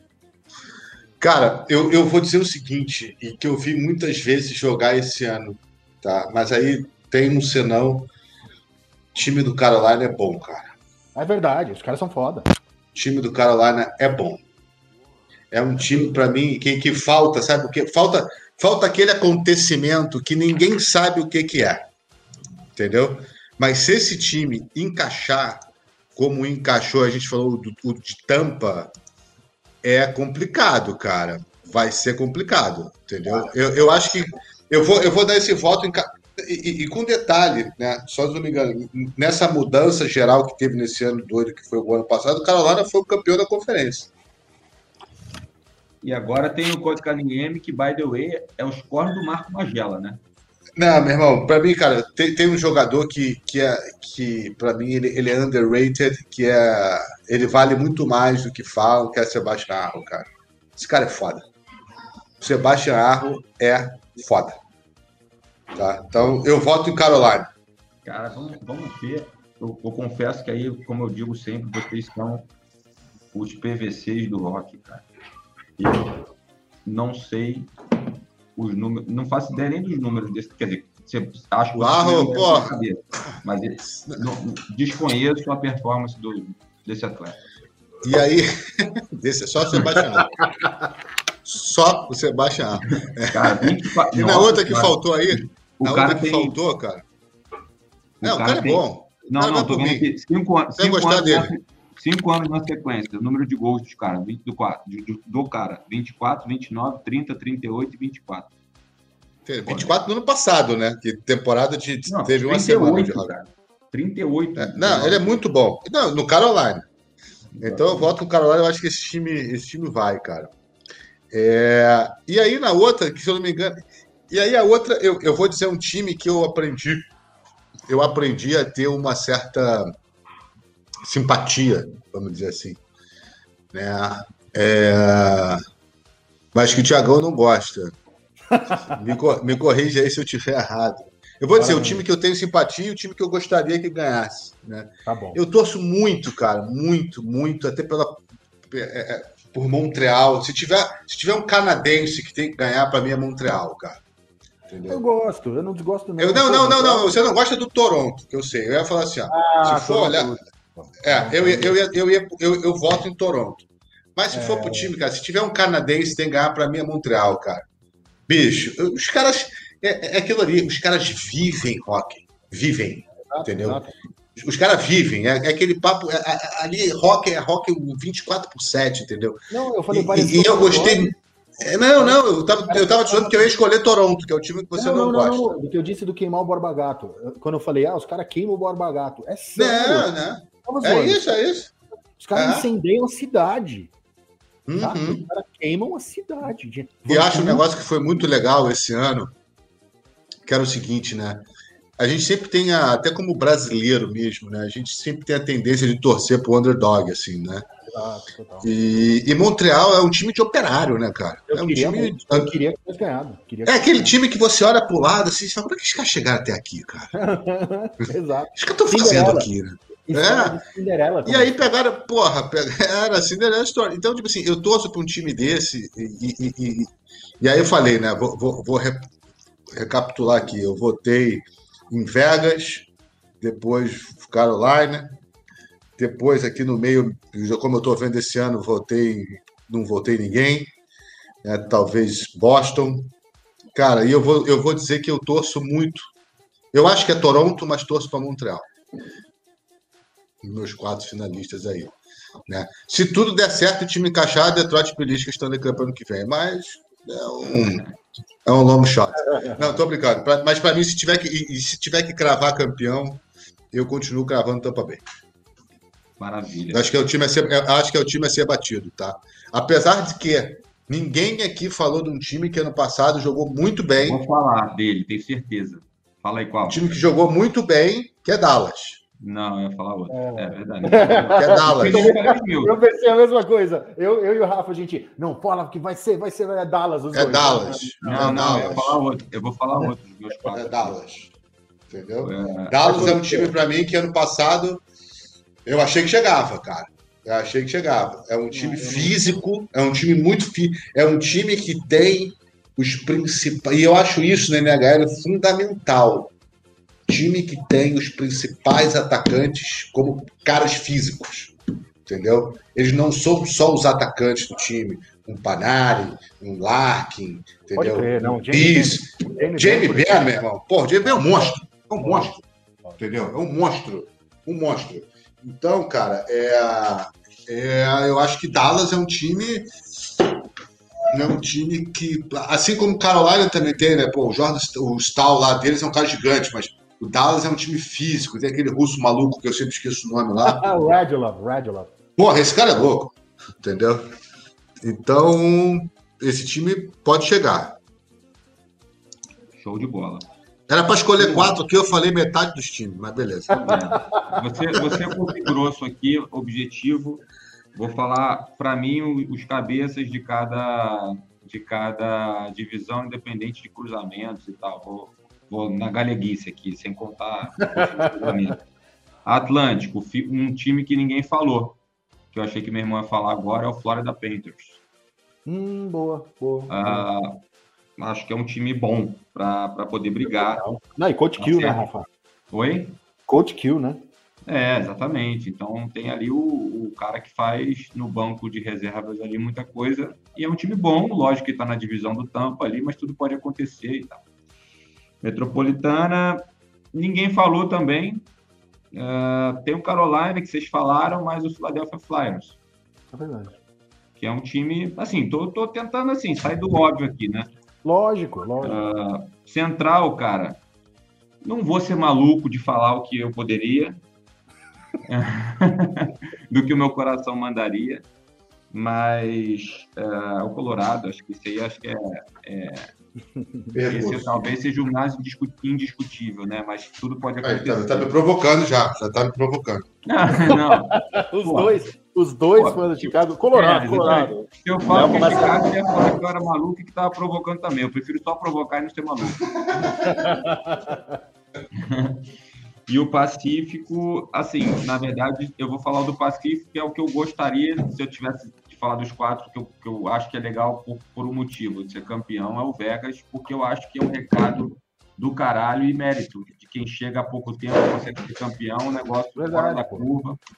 E, e- e seria interessante um time tão novo ser campeão. Eu acho que é legal isso, porque varia um pouco ali e tal. Então é, é, é um pouco isso. E, bom, acabou que a gente falou um pouco de times que podem surpreender, mas se tiver algum time aí que vocês acham que pode surpreender, eu, sinceramente, não acho que o Chicago é, será campeão, mas, ao mesmo tempo, tirando qualquer paixão, e aí, cara, de verdade, assim, eu acho que o time que mais mudou a perspectiva de possibilidades de todos os times da liga, do fim da última temporada para essa, foi o Chicago. Não, Que total. realmente ninguém nunca apostaria num playoff por, por todos os motivos do mundo. E, eu- e assim, eu acho que o gap preenchido de lá para cá, o time que mais se movimentou, que trouxe atleta- jogadores que podem fazer diferença, que a gente acabou nem debruçando muito um Tyler Johnson da vida, um cara que tem um Tyler, um, grupo tão jovem do Chicago, tão sem perspectiva, tem um Tyler Johnson como center da terceira linha, cara. É, pô, é sinal de que você incorporou muito o teu, o teu elenco ali, né? E a própria defesa também, que ganhou jogadores, porra, totalmente diferentes, mais experientes e tal, e o goleiro que, cara, eu, eu vi o, o, o Colby Cohen, que agora é o novo broadcast do Chicago, aí, que foi jogador, ele falou uma coisa essa semana assim, interessante pra caramba, ele falou, cara, é, defensores e goleiros ganham jogos de hockey. E o Chicago Sem dúvida. é um clube Sem que dúvida. é um time que, cara, tem um goleiro Investiu que ganha jogo de hockey, cara. Isso muda a perspectiva. Chega num playoff com, com Fleury, cara, tudo pode acontecer. Isso. Exato, exato. Então, para surpreender, É, eu já me antecipo dizendo que eu aposto no Chicago como time de surpre... de, de, para surpreender. e- eu, vou, eu vou só fazer um parênteses aqui sobre a grandeza do Mark Lefebvre, né? É, ele fez uma cagada antológica. Sim, sim, sim. Que nem a do Steve Smith. Que nem, parece, E ninguém não- fala nisso. Exato. Mas, como eu, tô, eu, tô, eu tô dizendo, não, o, o- o Vegas não foi para a final por causa dele. Ah, tá. O Vegas não foi à final da Stanley Cup por causa do Fleury. É, mas Faltavam dois- né? Não, não, não, sim, mas faltavam dois minutos para acabar o jogo. Ele fez uma cagada. O Vegas ganhava aquele jogo, fazia 3 a 1 se eu não me engano. Ele fez uma cagada que o, outro- que o Montreal empatou e ganhou na prorrogação. É, aqui, você acha que isso pode ter influenciado dele ter saído? Não, não, acho que já estava dado. Não, Se fosse. Se- não, não, não, não, não, é, não, é aquele negócio. Se Vegas fosse campeão, ele não saía. Não tinha como. Então, tem uma questão. O, eles assinaram o Leonard por 4, 5 anos aí, por 5 milhões. O cara, o próprio cara, vocês lembram disso? Temporada passada teve um meme que rolou, que é o seguinte: o agente do Flurry botou a foto do Flurry com uma espada nas costas e o nome do técnico, De Boer, ali na espada. Tipo, o técnico não gosta do Flurry.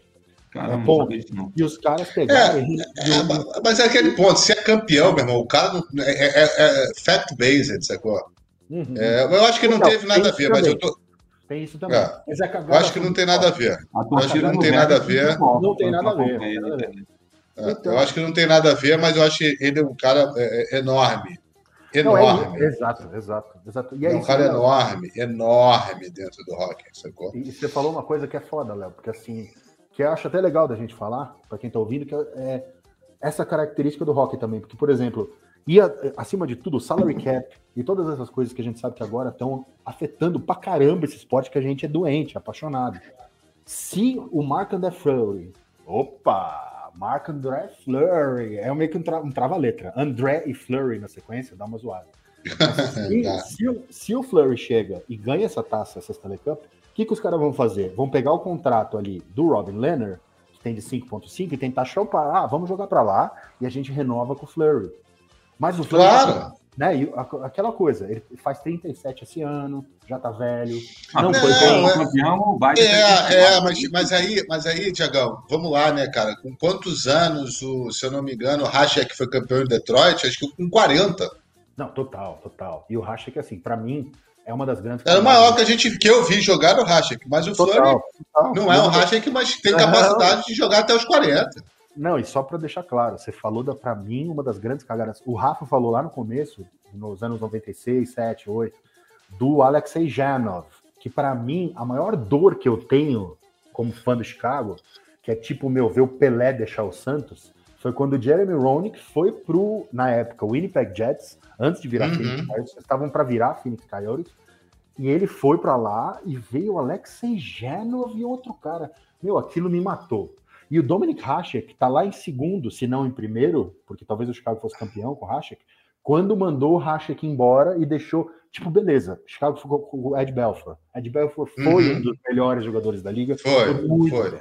Mas o Hasek é o Hasek. O Hasek é um dos É, exatamente. Hasek, se Não, não vamos é tocar nesse esse ponto que você está levantando, é o ponto que, que tem, tem aquela ferida nevrálgica Exato. que já quase acabou com uma família, porque por muito, por muito pouco o meu irmão não tomou uma copada de 3 quilos na cabeça, que trocas que, você, que machucaram você e ainda guardam certos traumas, né? Roça no Chicago. É aquela, né? É essa, é essa desse mercenário, que eu não vou aqui dizer, desse mercenário que optou por sair do Detroit, dizendo que no Chicago ele teria mais chance de ganhar o título.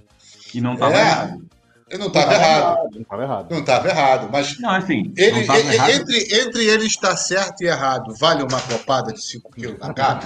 Do Vale. irmão, do irmão, Lembrando, lembrando pro ouvinte, lembrando pro ouvinte que a Esse jogo é demais, esse jogo é demais. Só, só de maneira bem breve aqui, não é um jogo Detroit-Chicago. Ele odeia tanto Chicago que eu quase tomei uma copada no gol do Roça no jogo 5 contra o Nashville Predators no jogo que ele ficou cinco minutos no pênalti box e saiu diretamente para marcar um gol de carrinho após o goleiro rebater um, um chutaço, se eu não me engano, do Brent Sopel. E eu, e eu fiquei o jogo inteiro fingindo que estava torcendo para o Chicago. Pô, em solidariedade meu irmão. Fingindo. E aí, na, na, finaleira, quando o Chicago estava perdendo, eu falei, eu quero o empty net. E os caras foram lá, viraram o jogo. Eu estava em casa vendo esse jogo com meu irmão. Bicho, quando o Roça meteu o gol, podia ser qualquer um, cara. Entendeu? Aquele jogo é, para ser... mim, o jogo mais antológico que eu já vi do Chicago. Aquele é, aquele jogo, aquele jogo, olhando em perspectiva, foi um jogo espetacular. Para quem gosta de esporte. Eu acho que aquele jogo ali, eu vou dizer, eu vi os dois, tá? Ele é até mais emblemático do que o que o Chicago foi campeão com aquele gol que ninguém viu o Puck entrar. Não, é, é. É, é, assim, tem, tem, tem um. Tem Esse jogo é muito emblemático, porque, cara, o Chicago empatou e continuou no. Mais quatro minutos com um jogador a menos. o, jogador, né? o Chicago empatou o jogo sem goleiro, igual. Faltando 13 segundos. Faltando 13 segundos. Ele empatou e depois, na prorroga, ainda ficou mais. É um jogo, cara, pro cara que tá torcendo pro time. Se eu sou você, e eu sou um cara um pouco mais explosivo que você, eu tomava o copo da minha mãe e batia na minha cara. Cara, na minha casa. É, aquele, jogo, aquele, jogo, ali é surreal, porque. Aquele jogo é sensacional. Se você, pensar, se você for pensar na perspectiva da série, a gente voltaria para Chicago com obrigação de ganhar com 3 a 2 contra, cara. A gente simplesmente poderia não ter ganho ah. título. Se a gente volta para é Chicago, aquele jogo que você vai para o Não ganhava. Não ganhava. Pode acontecer. É, eu acho assim, cara. Não, em detalhe, assim, acho que o mais emblemático da história é o próprio cara que ficou cinco minutos no pênalti box entrar. E não é que ele entrou e depois de três shifts fez o gol, ele saiu direto do pênalti box para fazer o gol. É, é, completamente insano o que aconteceu. É, aquele jogo ali é que eu falo, é, Deus escolhe assim, meu irmão, vou te dar um, vou te dar um momento que você não esquecer nunca mais. E só e faz a mágica complemento aqui sobre o Rosa. O, recentemente eu até dividi esse vídeo com vocês do Versteeg falando né, numa Black Hawks Convention de quando o Rosa chegou no Chicago, que ele assinou, e aí todo mundo lá no primeiro treino, de todo mundo meio ressabiado e tal. E aí o Rosa começou a, a andar no gelo e treinar, e o Versteeg olhou para o lado e falou assim, cara, é por isso que esse cara ganha 7 milhões de dólares por ano e, e a gente tem que bater palma pro cara. Que ele falou, cara, nunca vi um cara treinar com tanta intensidade, ter tanta habilidade, ter tanta velocidade, força. E aí o Adam Burrish até falou, pô, teve um treino lá que o Rossa estava treinando com um negócio nas costas lá, né, para fazer treino de força, e o cara voando com o negócio nas costas, eu fui fazer a mesma coisa, com, com três passos eu caí no chão de peito. é a diferença, é, o, esse é um cara que, número 86, 88, né? 81. 81. 81. É, nenhum dos dois, 81. Eu sei. Eu quase queimei algumas vezes quando fui no seu caso. É. Não, mas é, é são histórias. Não, o cara é profissional, o cara, o cara. Ah, são histórias do, do, do, esporte que, que são assim fundamentais. Acho que esse cara é, é um, é um ícone para ser, ser falado. E, e o que eles falam da pessoa também. Isso é uma coisa que eu acho que às vezes a gente fala. É, é importantíssimo, né? Todas cara, as pessoas, assim, do presidente até o cara do equipamento, até todos os colegas de equipe, todo mundo não tem o que falar. Falar, meu, é o cara mais humilde que existe, é o primeiro Importantíssimo. A chegar, é, é o primeiro a chegar e o último a sair, é o cara que quer sempre te ajudar. Se ele vê que você não tá bem, ele vai lá com você e ele se, ele se joga. Todo jogo ele tá lá, ele, não, ele se mata fala, puta que pariu. Esse cara é uma pessoa incrível e ele é um profissional incrível. Eu quero ser que nem esse cara. E isso contagia. Os caras do Contagia, é exa exatamente isso. Contagia. Exatamente isso. Que é um pouco que a gente vê que é, que é de novo, né? É o. Por isso eu, como, como torcedor e como assim, fã da pessoa que me, que me trouxe para esse esporte, assim, também me fez, me fez olhar o time do Detroit, que é o Steve Vai, tá, na, tá na frente, né? É um cara, é, é, eu, eu sempre sou muito disso, cara, é liderança pelo exemplo, entendeu? É Você tem que liderar pelo exemplo, não tem que estar tá carteirada, não tem que porra nenhuma, as pessoas têm que gostar de ser lideradas por você. Que então, perguntou que... se o Kirby Duck fumava erva, né? Exatamente. Ou seja, não, pode, você pode ser esse cara e ter bom humor. Não, porque muita. Porque você pode ser esse cara, ter bom humor e bom senso, porque ele falou assim, pô, só o Larkin já tá difícil de segurar, se eu trouxer outro, fudeu, né, cara? É, por, porque, bicho, ninguém me engana, o Larkin, cara, é como disse Meligene ontem vendo o US o Larkin joga brisado, tem umas horas que tu, tu vê que ele tá completamente fora de si. Entendeu? É, mas ele, o Lark é o tipo do cara que a gente sabe que em algum momento vai querer jogar num time grande, né, cara? Antes disso, a gente cai na porrada, que nem a gente caía lá jogando basquete. Ah, bicho, o Lark. É, eu acho que. Não, beleza, vamos, vamos, vamos para os finalmente aqui. Boa. É, cara, eu acho o seguinte, né? Falar um pouquinho de. de a gente ainda tá um mês e meio aí do início da temporada. Eu vou dizer que eu espero dessa temporada que vem, assim, né? É, duas coisas, né? Uma, que seja uma temporada de hockey de novo, né? Porque a temporada passada, por tudo isso que a gente vem vivendo aí, acho que não só no hockey, mas em todos os esportes, ela, ela foi um pouco.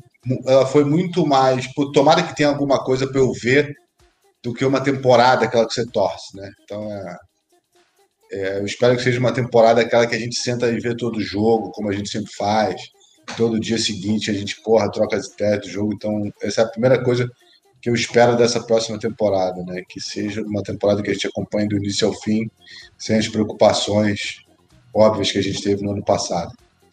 Falando do meu time, cara, sendo bem sincero, eu quero que a gente dê um calor, assim, que a gente seja aquele time que todo mundo sabe que não vai para o playoff, mas ninguém quer jogar contra. Entendeu? Tem sempre um time Boa. desse, aquele time que Todo mundo sabe que não vai chegar, mas puta, não quero jogar com esses caras. É, não quero jogar com esses caras, esses caras estão arrumando problema para todo mundo. Entendeu? É o problema é, porra, é aquele jogo na prorrogação, é um jogo que tu entra um maluco, machuca o cara do time. Eu acho que o Detroit vai ser isso esse ano.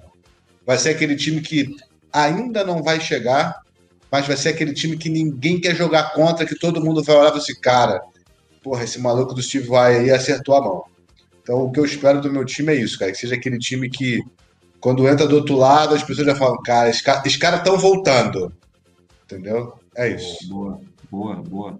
Eu acho que, só completando antes do Tiagão falar aí, eu acho muito legal o que você está falando. Na verdade, nós somos aqui torcedores apaixonados e brincamos e tem rivalidade mesmo, e acho que a rivalidade é importante.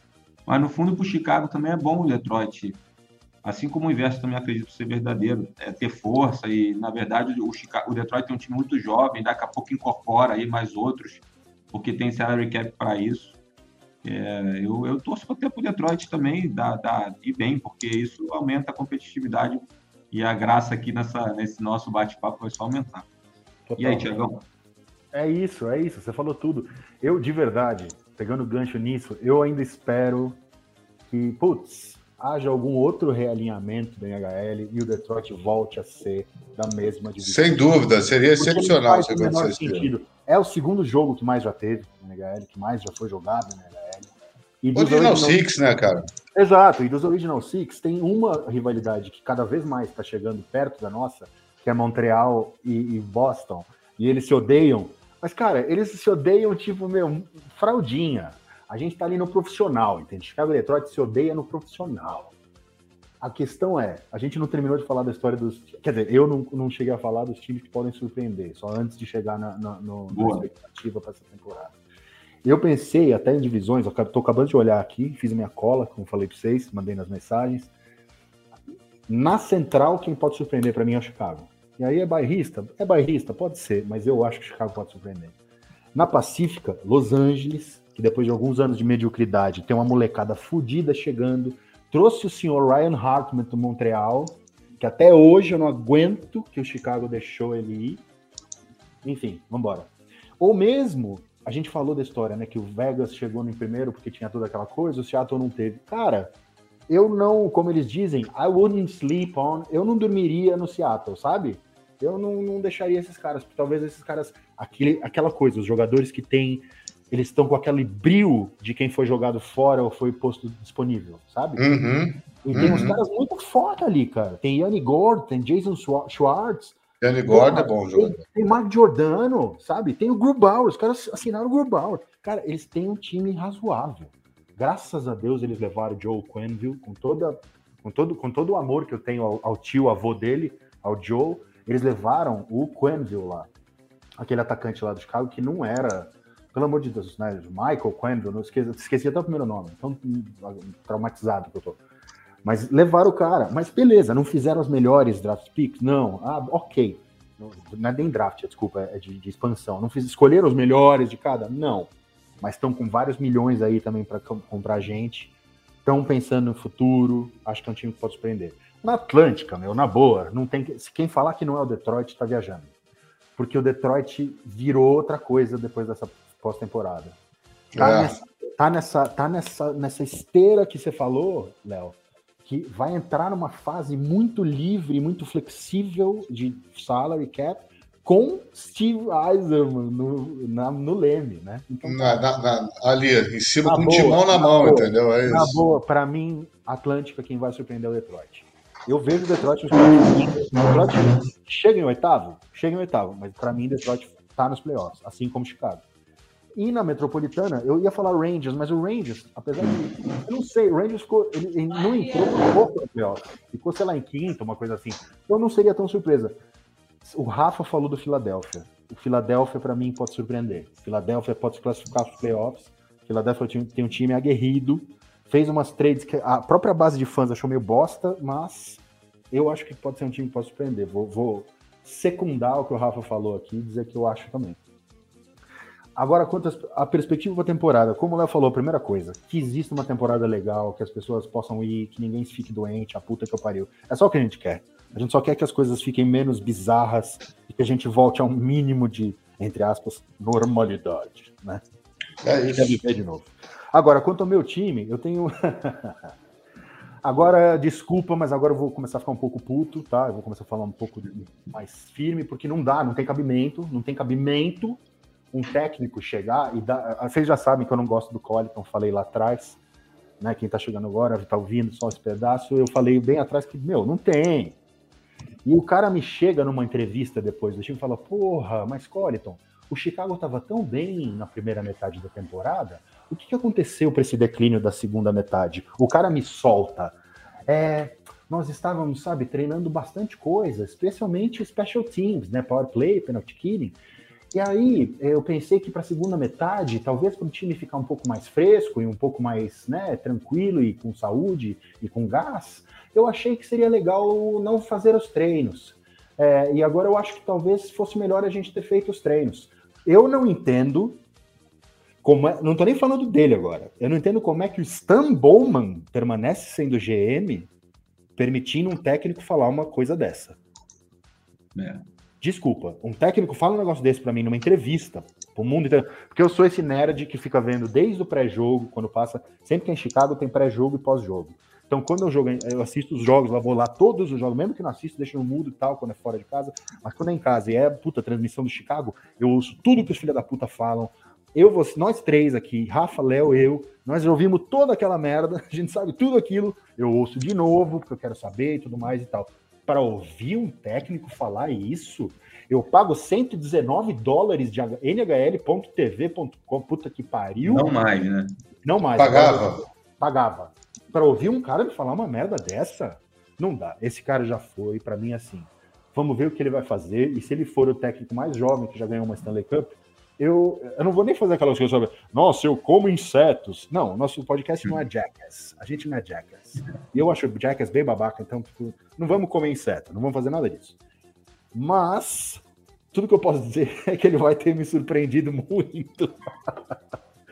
Mas, para mim, Chicago pode chegar até o segundo round e talvez surpreender. Se tiver muito bem, coeso tal, talvez chegue numa final de conferência. Aí, se pegar um Colorado, eu acho que seja o que Deus quiser. Na pior... Tem que acabar o mundo, porra. Chicago e Colorado na final de conferência, para mim, tem que acabar o mundo, tem que acabar. Ela. Fazer que nem Ela. Perfeito. Mas é isso. Na pior das hipóteses, fica, entra nos playoffs. Perde no primeiro round, mas vambora. Pior é isso. Mas eu acho que vai Boa. surpreender.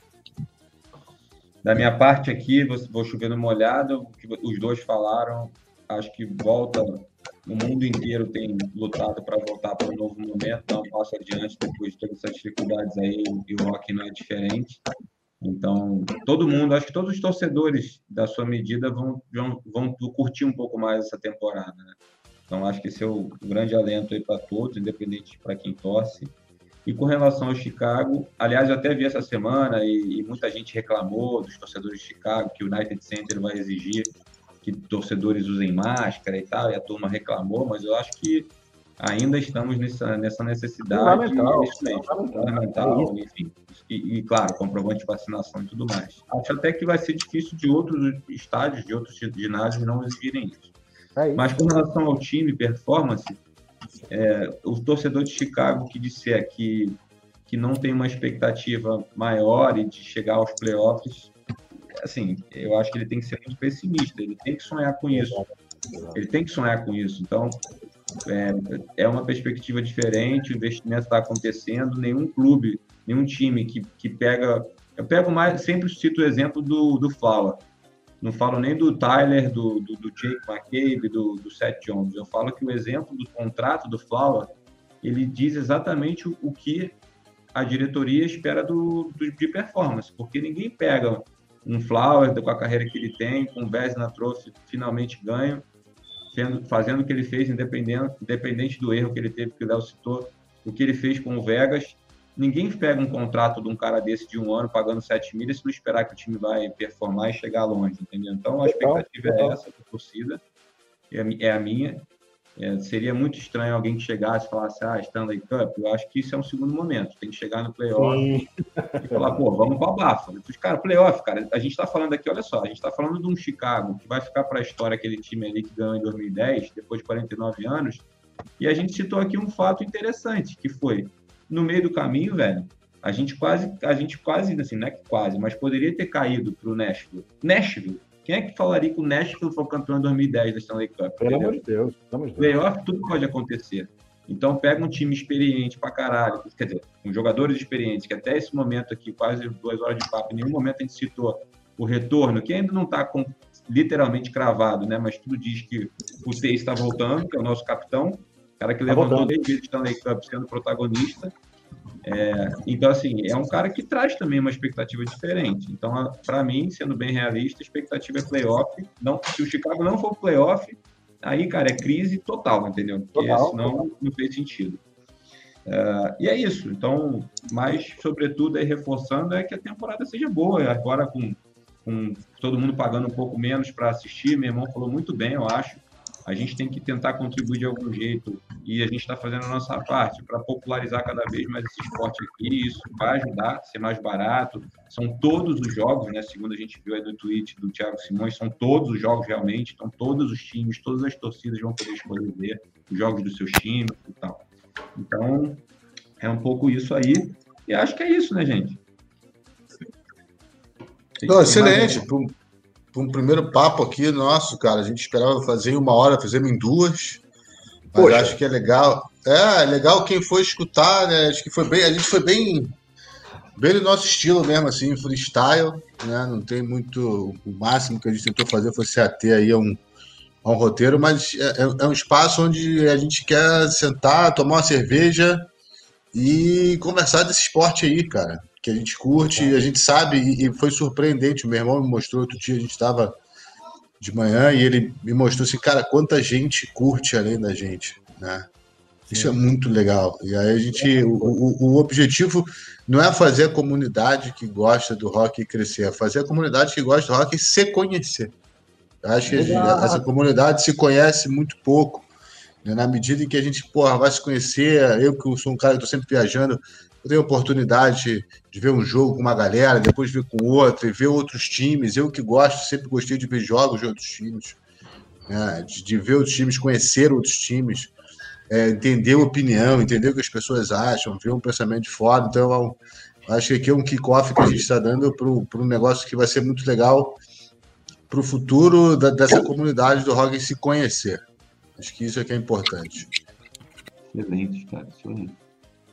Pô, Rafa, você, você, tinha falado uma coisa, eu lembrei que você tinha falado aquela coisa de fontes de informações boa, sobre os times né, sobre a NHL de uma forma geral. Eu acho que assim, perdão, tem um grupo no Facebook, uma página no Facebook chama Complete Hockey News. Essa página para mim assim, o cara de verdade, o cara vive pro hockey. Ele ele Ele trabalha com alguma coisa como freela num computador do lado, assim, logo ele tem dois notebooks do lado. Só que o notebook do hockey é tipo a, a, a espaçonave, assim, que tem 300 telas abertas. O cara acompanha todas as ligas, o cara sabe o nome de todo mundo. E ele é tipo, quando a gente fala do PVC, você tinha falado do PVC.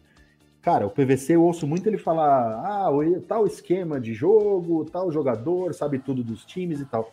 Meu, o maluco do Complete Hockey News, ou CHN, para quem também quiser procurar, meu, o cara sabe desde 1926 todos os jogadores e todas as estatísticas e todas as minúcias e todos os. O cara é absurdo. E sempre dá as notícias antes. Então, um cara que vale seguir. É um cara só. As pessoas às vezes falam, oh, muito obrigado a todos vocês, porque falam, meu, não é possível que não seja uma equipe. E é um cara só. é um canadense maluco que já foi ali, ele já foi relações públicas de um time. E os, o tal dos insiders, né, os caras que ficam ali só na NHL, que é o Elliot Friedman e o Bob McKenzie. Esses dois, cara, você segue o Twitter desses caras. Eu preciso arrumar Twitter, porque nem Twitter eu acesso. Mas se você segue esses caras, você sabe de tudo que acontece na NHL antes de acontecer. E por último, o próprio NHL.com, que é muito mais higienizado, né? Porque é aquela coisa, o time não vai postar um negócio que o fã não vai gostar. Então tem, ah, Duncan Keith pode sair do Chicago. Imagina, você vai botar uma notícia dessa, a torcida do Chicago. Eles não vão botar essa notícia. Mas ainda assim, quando tem notícia do time, você sabe que é do cara que é do time. Ele é pago pela organização para falar. Então vale a pena também. Boa. Léo, tem alguma coisa aí a acrescentar de fonte? Ah, poxa. Cara, é internet. Internet, eu pego muito no Twitter. Onde é a internet? Estamos aqui, os caras estão lá, né? Só tem a internet. É isso, é isso. É isso. Estamos aqui, os caras estão lá. Então a internet, mas eu tenho. Eu, eu pego do meu time blogs especializados, né? Tem, tem um.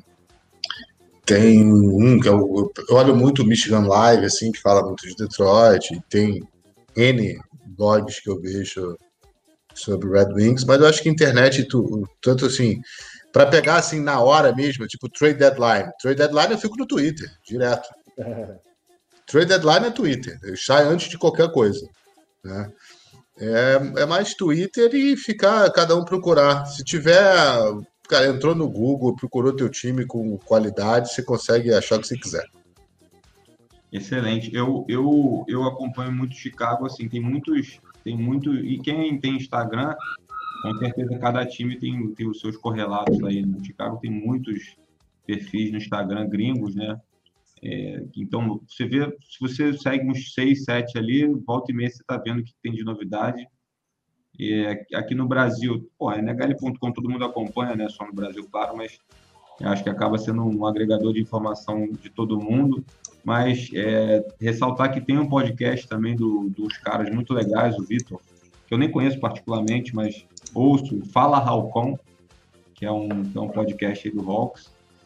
É, tem o jornalista gringo, tem o Ben, ben Pope no Twitter, que ele é jornalista do, do Sun Times, que é um jornal de Chicago. Então, acho que informação tem para todo mundo, tem, não dá para deixar de dizer do NHLas, né, que é o site, o Instagram Exato. também uma turma que, porra, qualidade altíssima. Esses dias até vi uma entrevista de um, jogador lá com elas no YouTube e tal, uma, uma turma muito legal. E acho que é isso, né, cara? O Léo e o Tiagão falaram muito bem aí. A nossa ideia é, pô, bater papo aqui. A gente já faria isso via outras, outras formas entre nós. Então, a ideia aqui é deixar registrada essa conversa bacana. Não sei se a gente vai conseguir fazer semanalmente. Com certeza, depois que a temporada começar, isso sim, mas Agora vai ter uma lacuna até os jogos da Precision, onde os nossos times se enfrentam dia 29, aí, o primeiro jogo, Chicago Detroit. É. Exatamente. E tem o da primeira, o primeiro jogo da temporada é tem a gente falou da data esse dia. Não, 29. Ah, não, acho que é 14, dia 14 ou 24 de outubro, é um negócio desse. Mas é, a gente 24 de outubro. Washington não, que é o que a gente quer ver. Washington, o, New York Rangers e Washington Capitals é um jogo que eu já tenho aqui. Quando, quando o Tiagão falou, acho que meu irmão falou que ia ser o primeiro jogo deles, eu já estou imaginando como é que vai ser o aparato aqui em casa, entendeu? Cervejinha aqui, aquele queijinho ali, sentar, ligar e, e, e, tipo, pô, meu irmão, eu não vou pro pênalti box, então pode acontecer o que for. Né? Olha só, respondendo, é um jogo bom de ver. Respondendo o que você falou, nós nos enfrentamos na pré-season duas vezes, dia 29, que é o primeiro, 29 agora, daqui a 24 dias, e dia 4 do 10, o primeiro em Detroit, desculpa, o primeiro em Chicago, dia 29 do 9, e dia 4 do 10, precisam ainda em Detroit. E como temporada regular, nos enfrentamos a primeira vez, dia 24 do 10, em Detroit. 24 do 10 em Detroit. Esse jogo a gente vai ver junto. É a gente vai ver junto esse jogo. Tiagão ali no vídeo, a gente vê junto, né? Porque vai ser interessante. Vai ser interessante é, não, esse jogo aí, cara.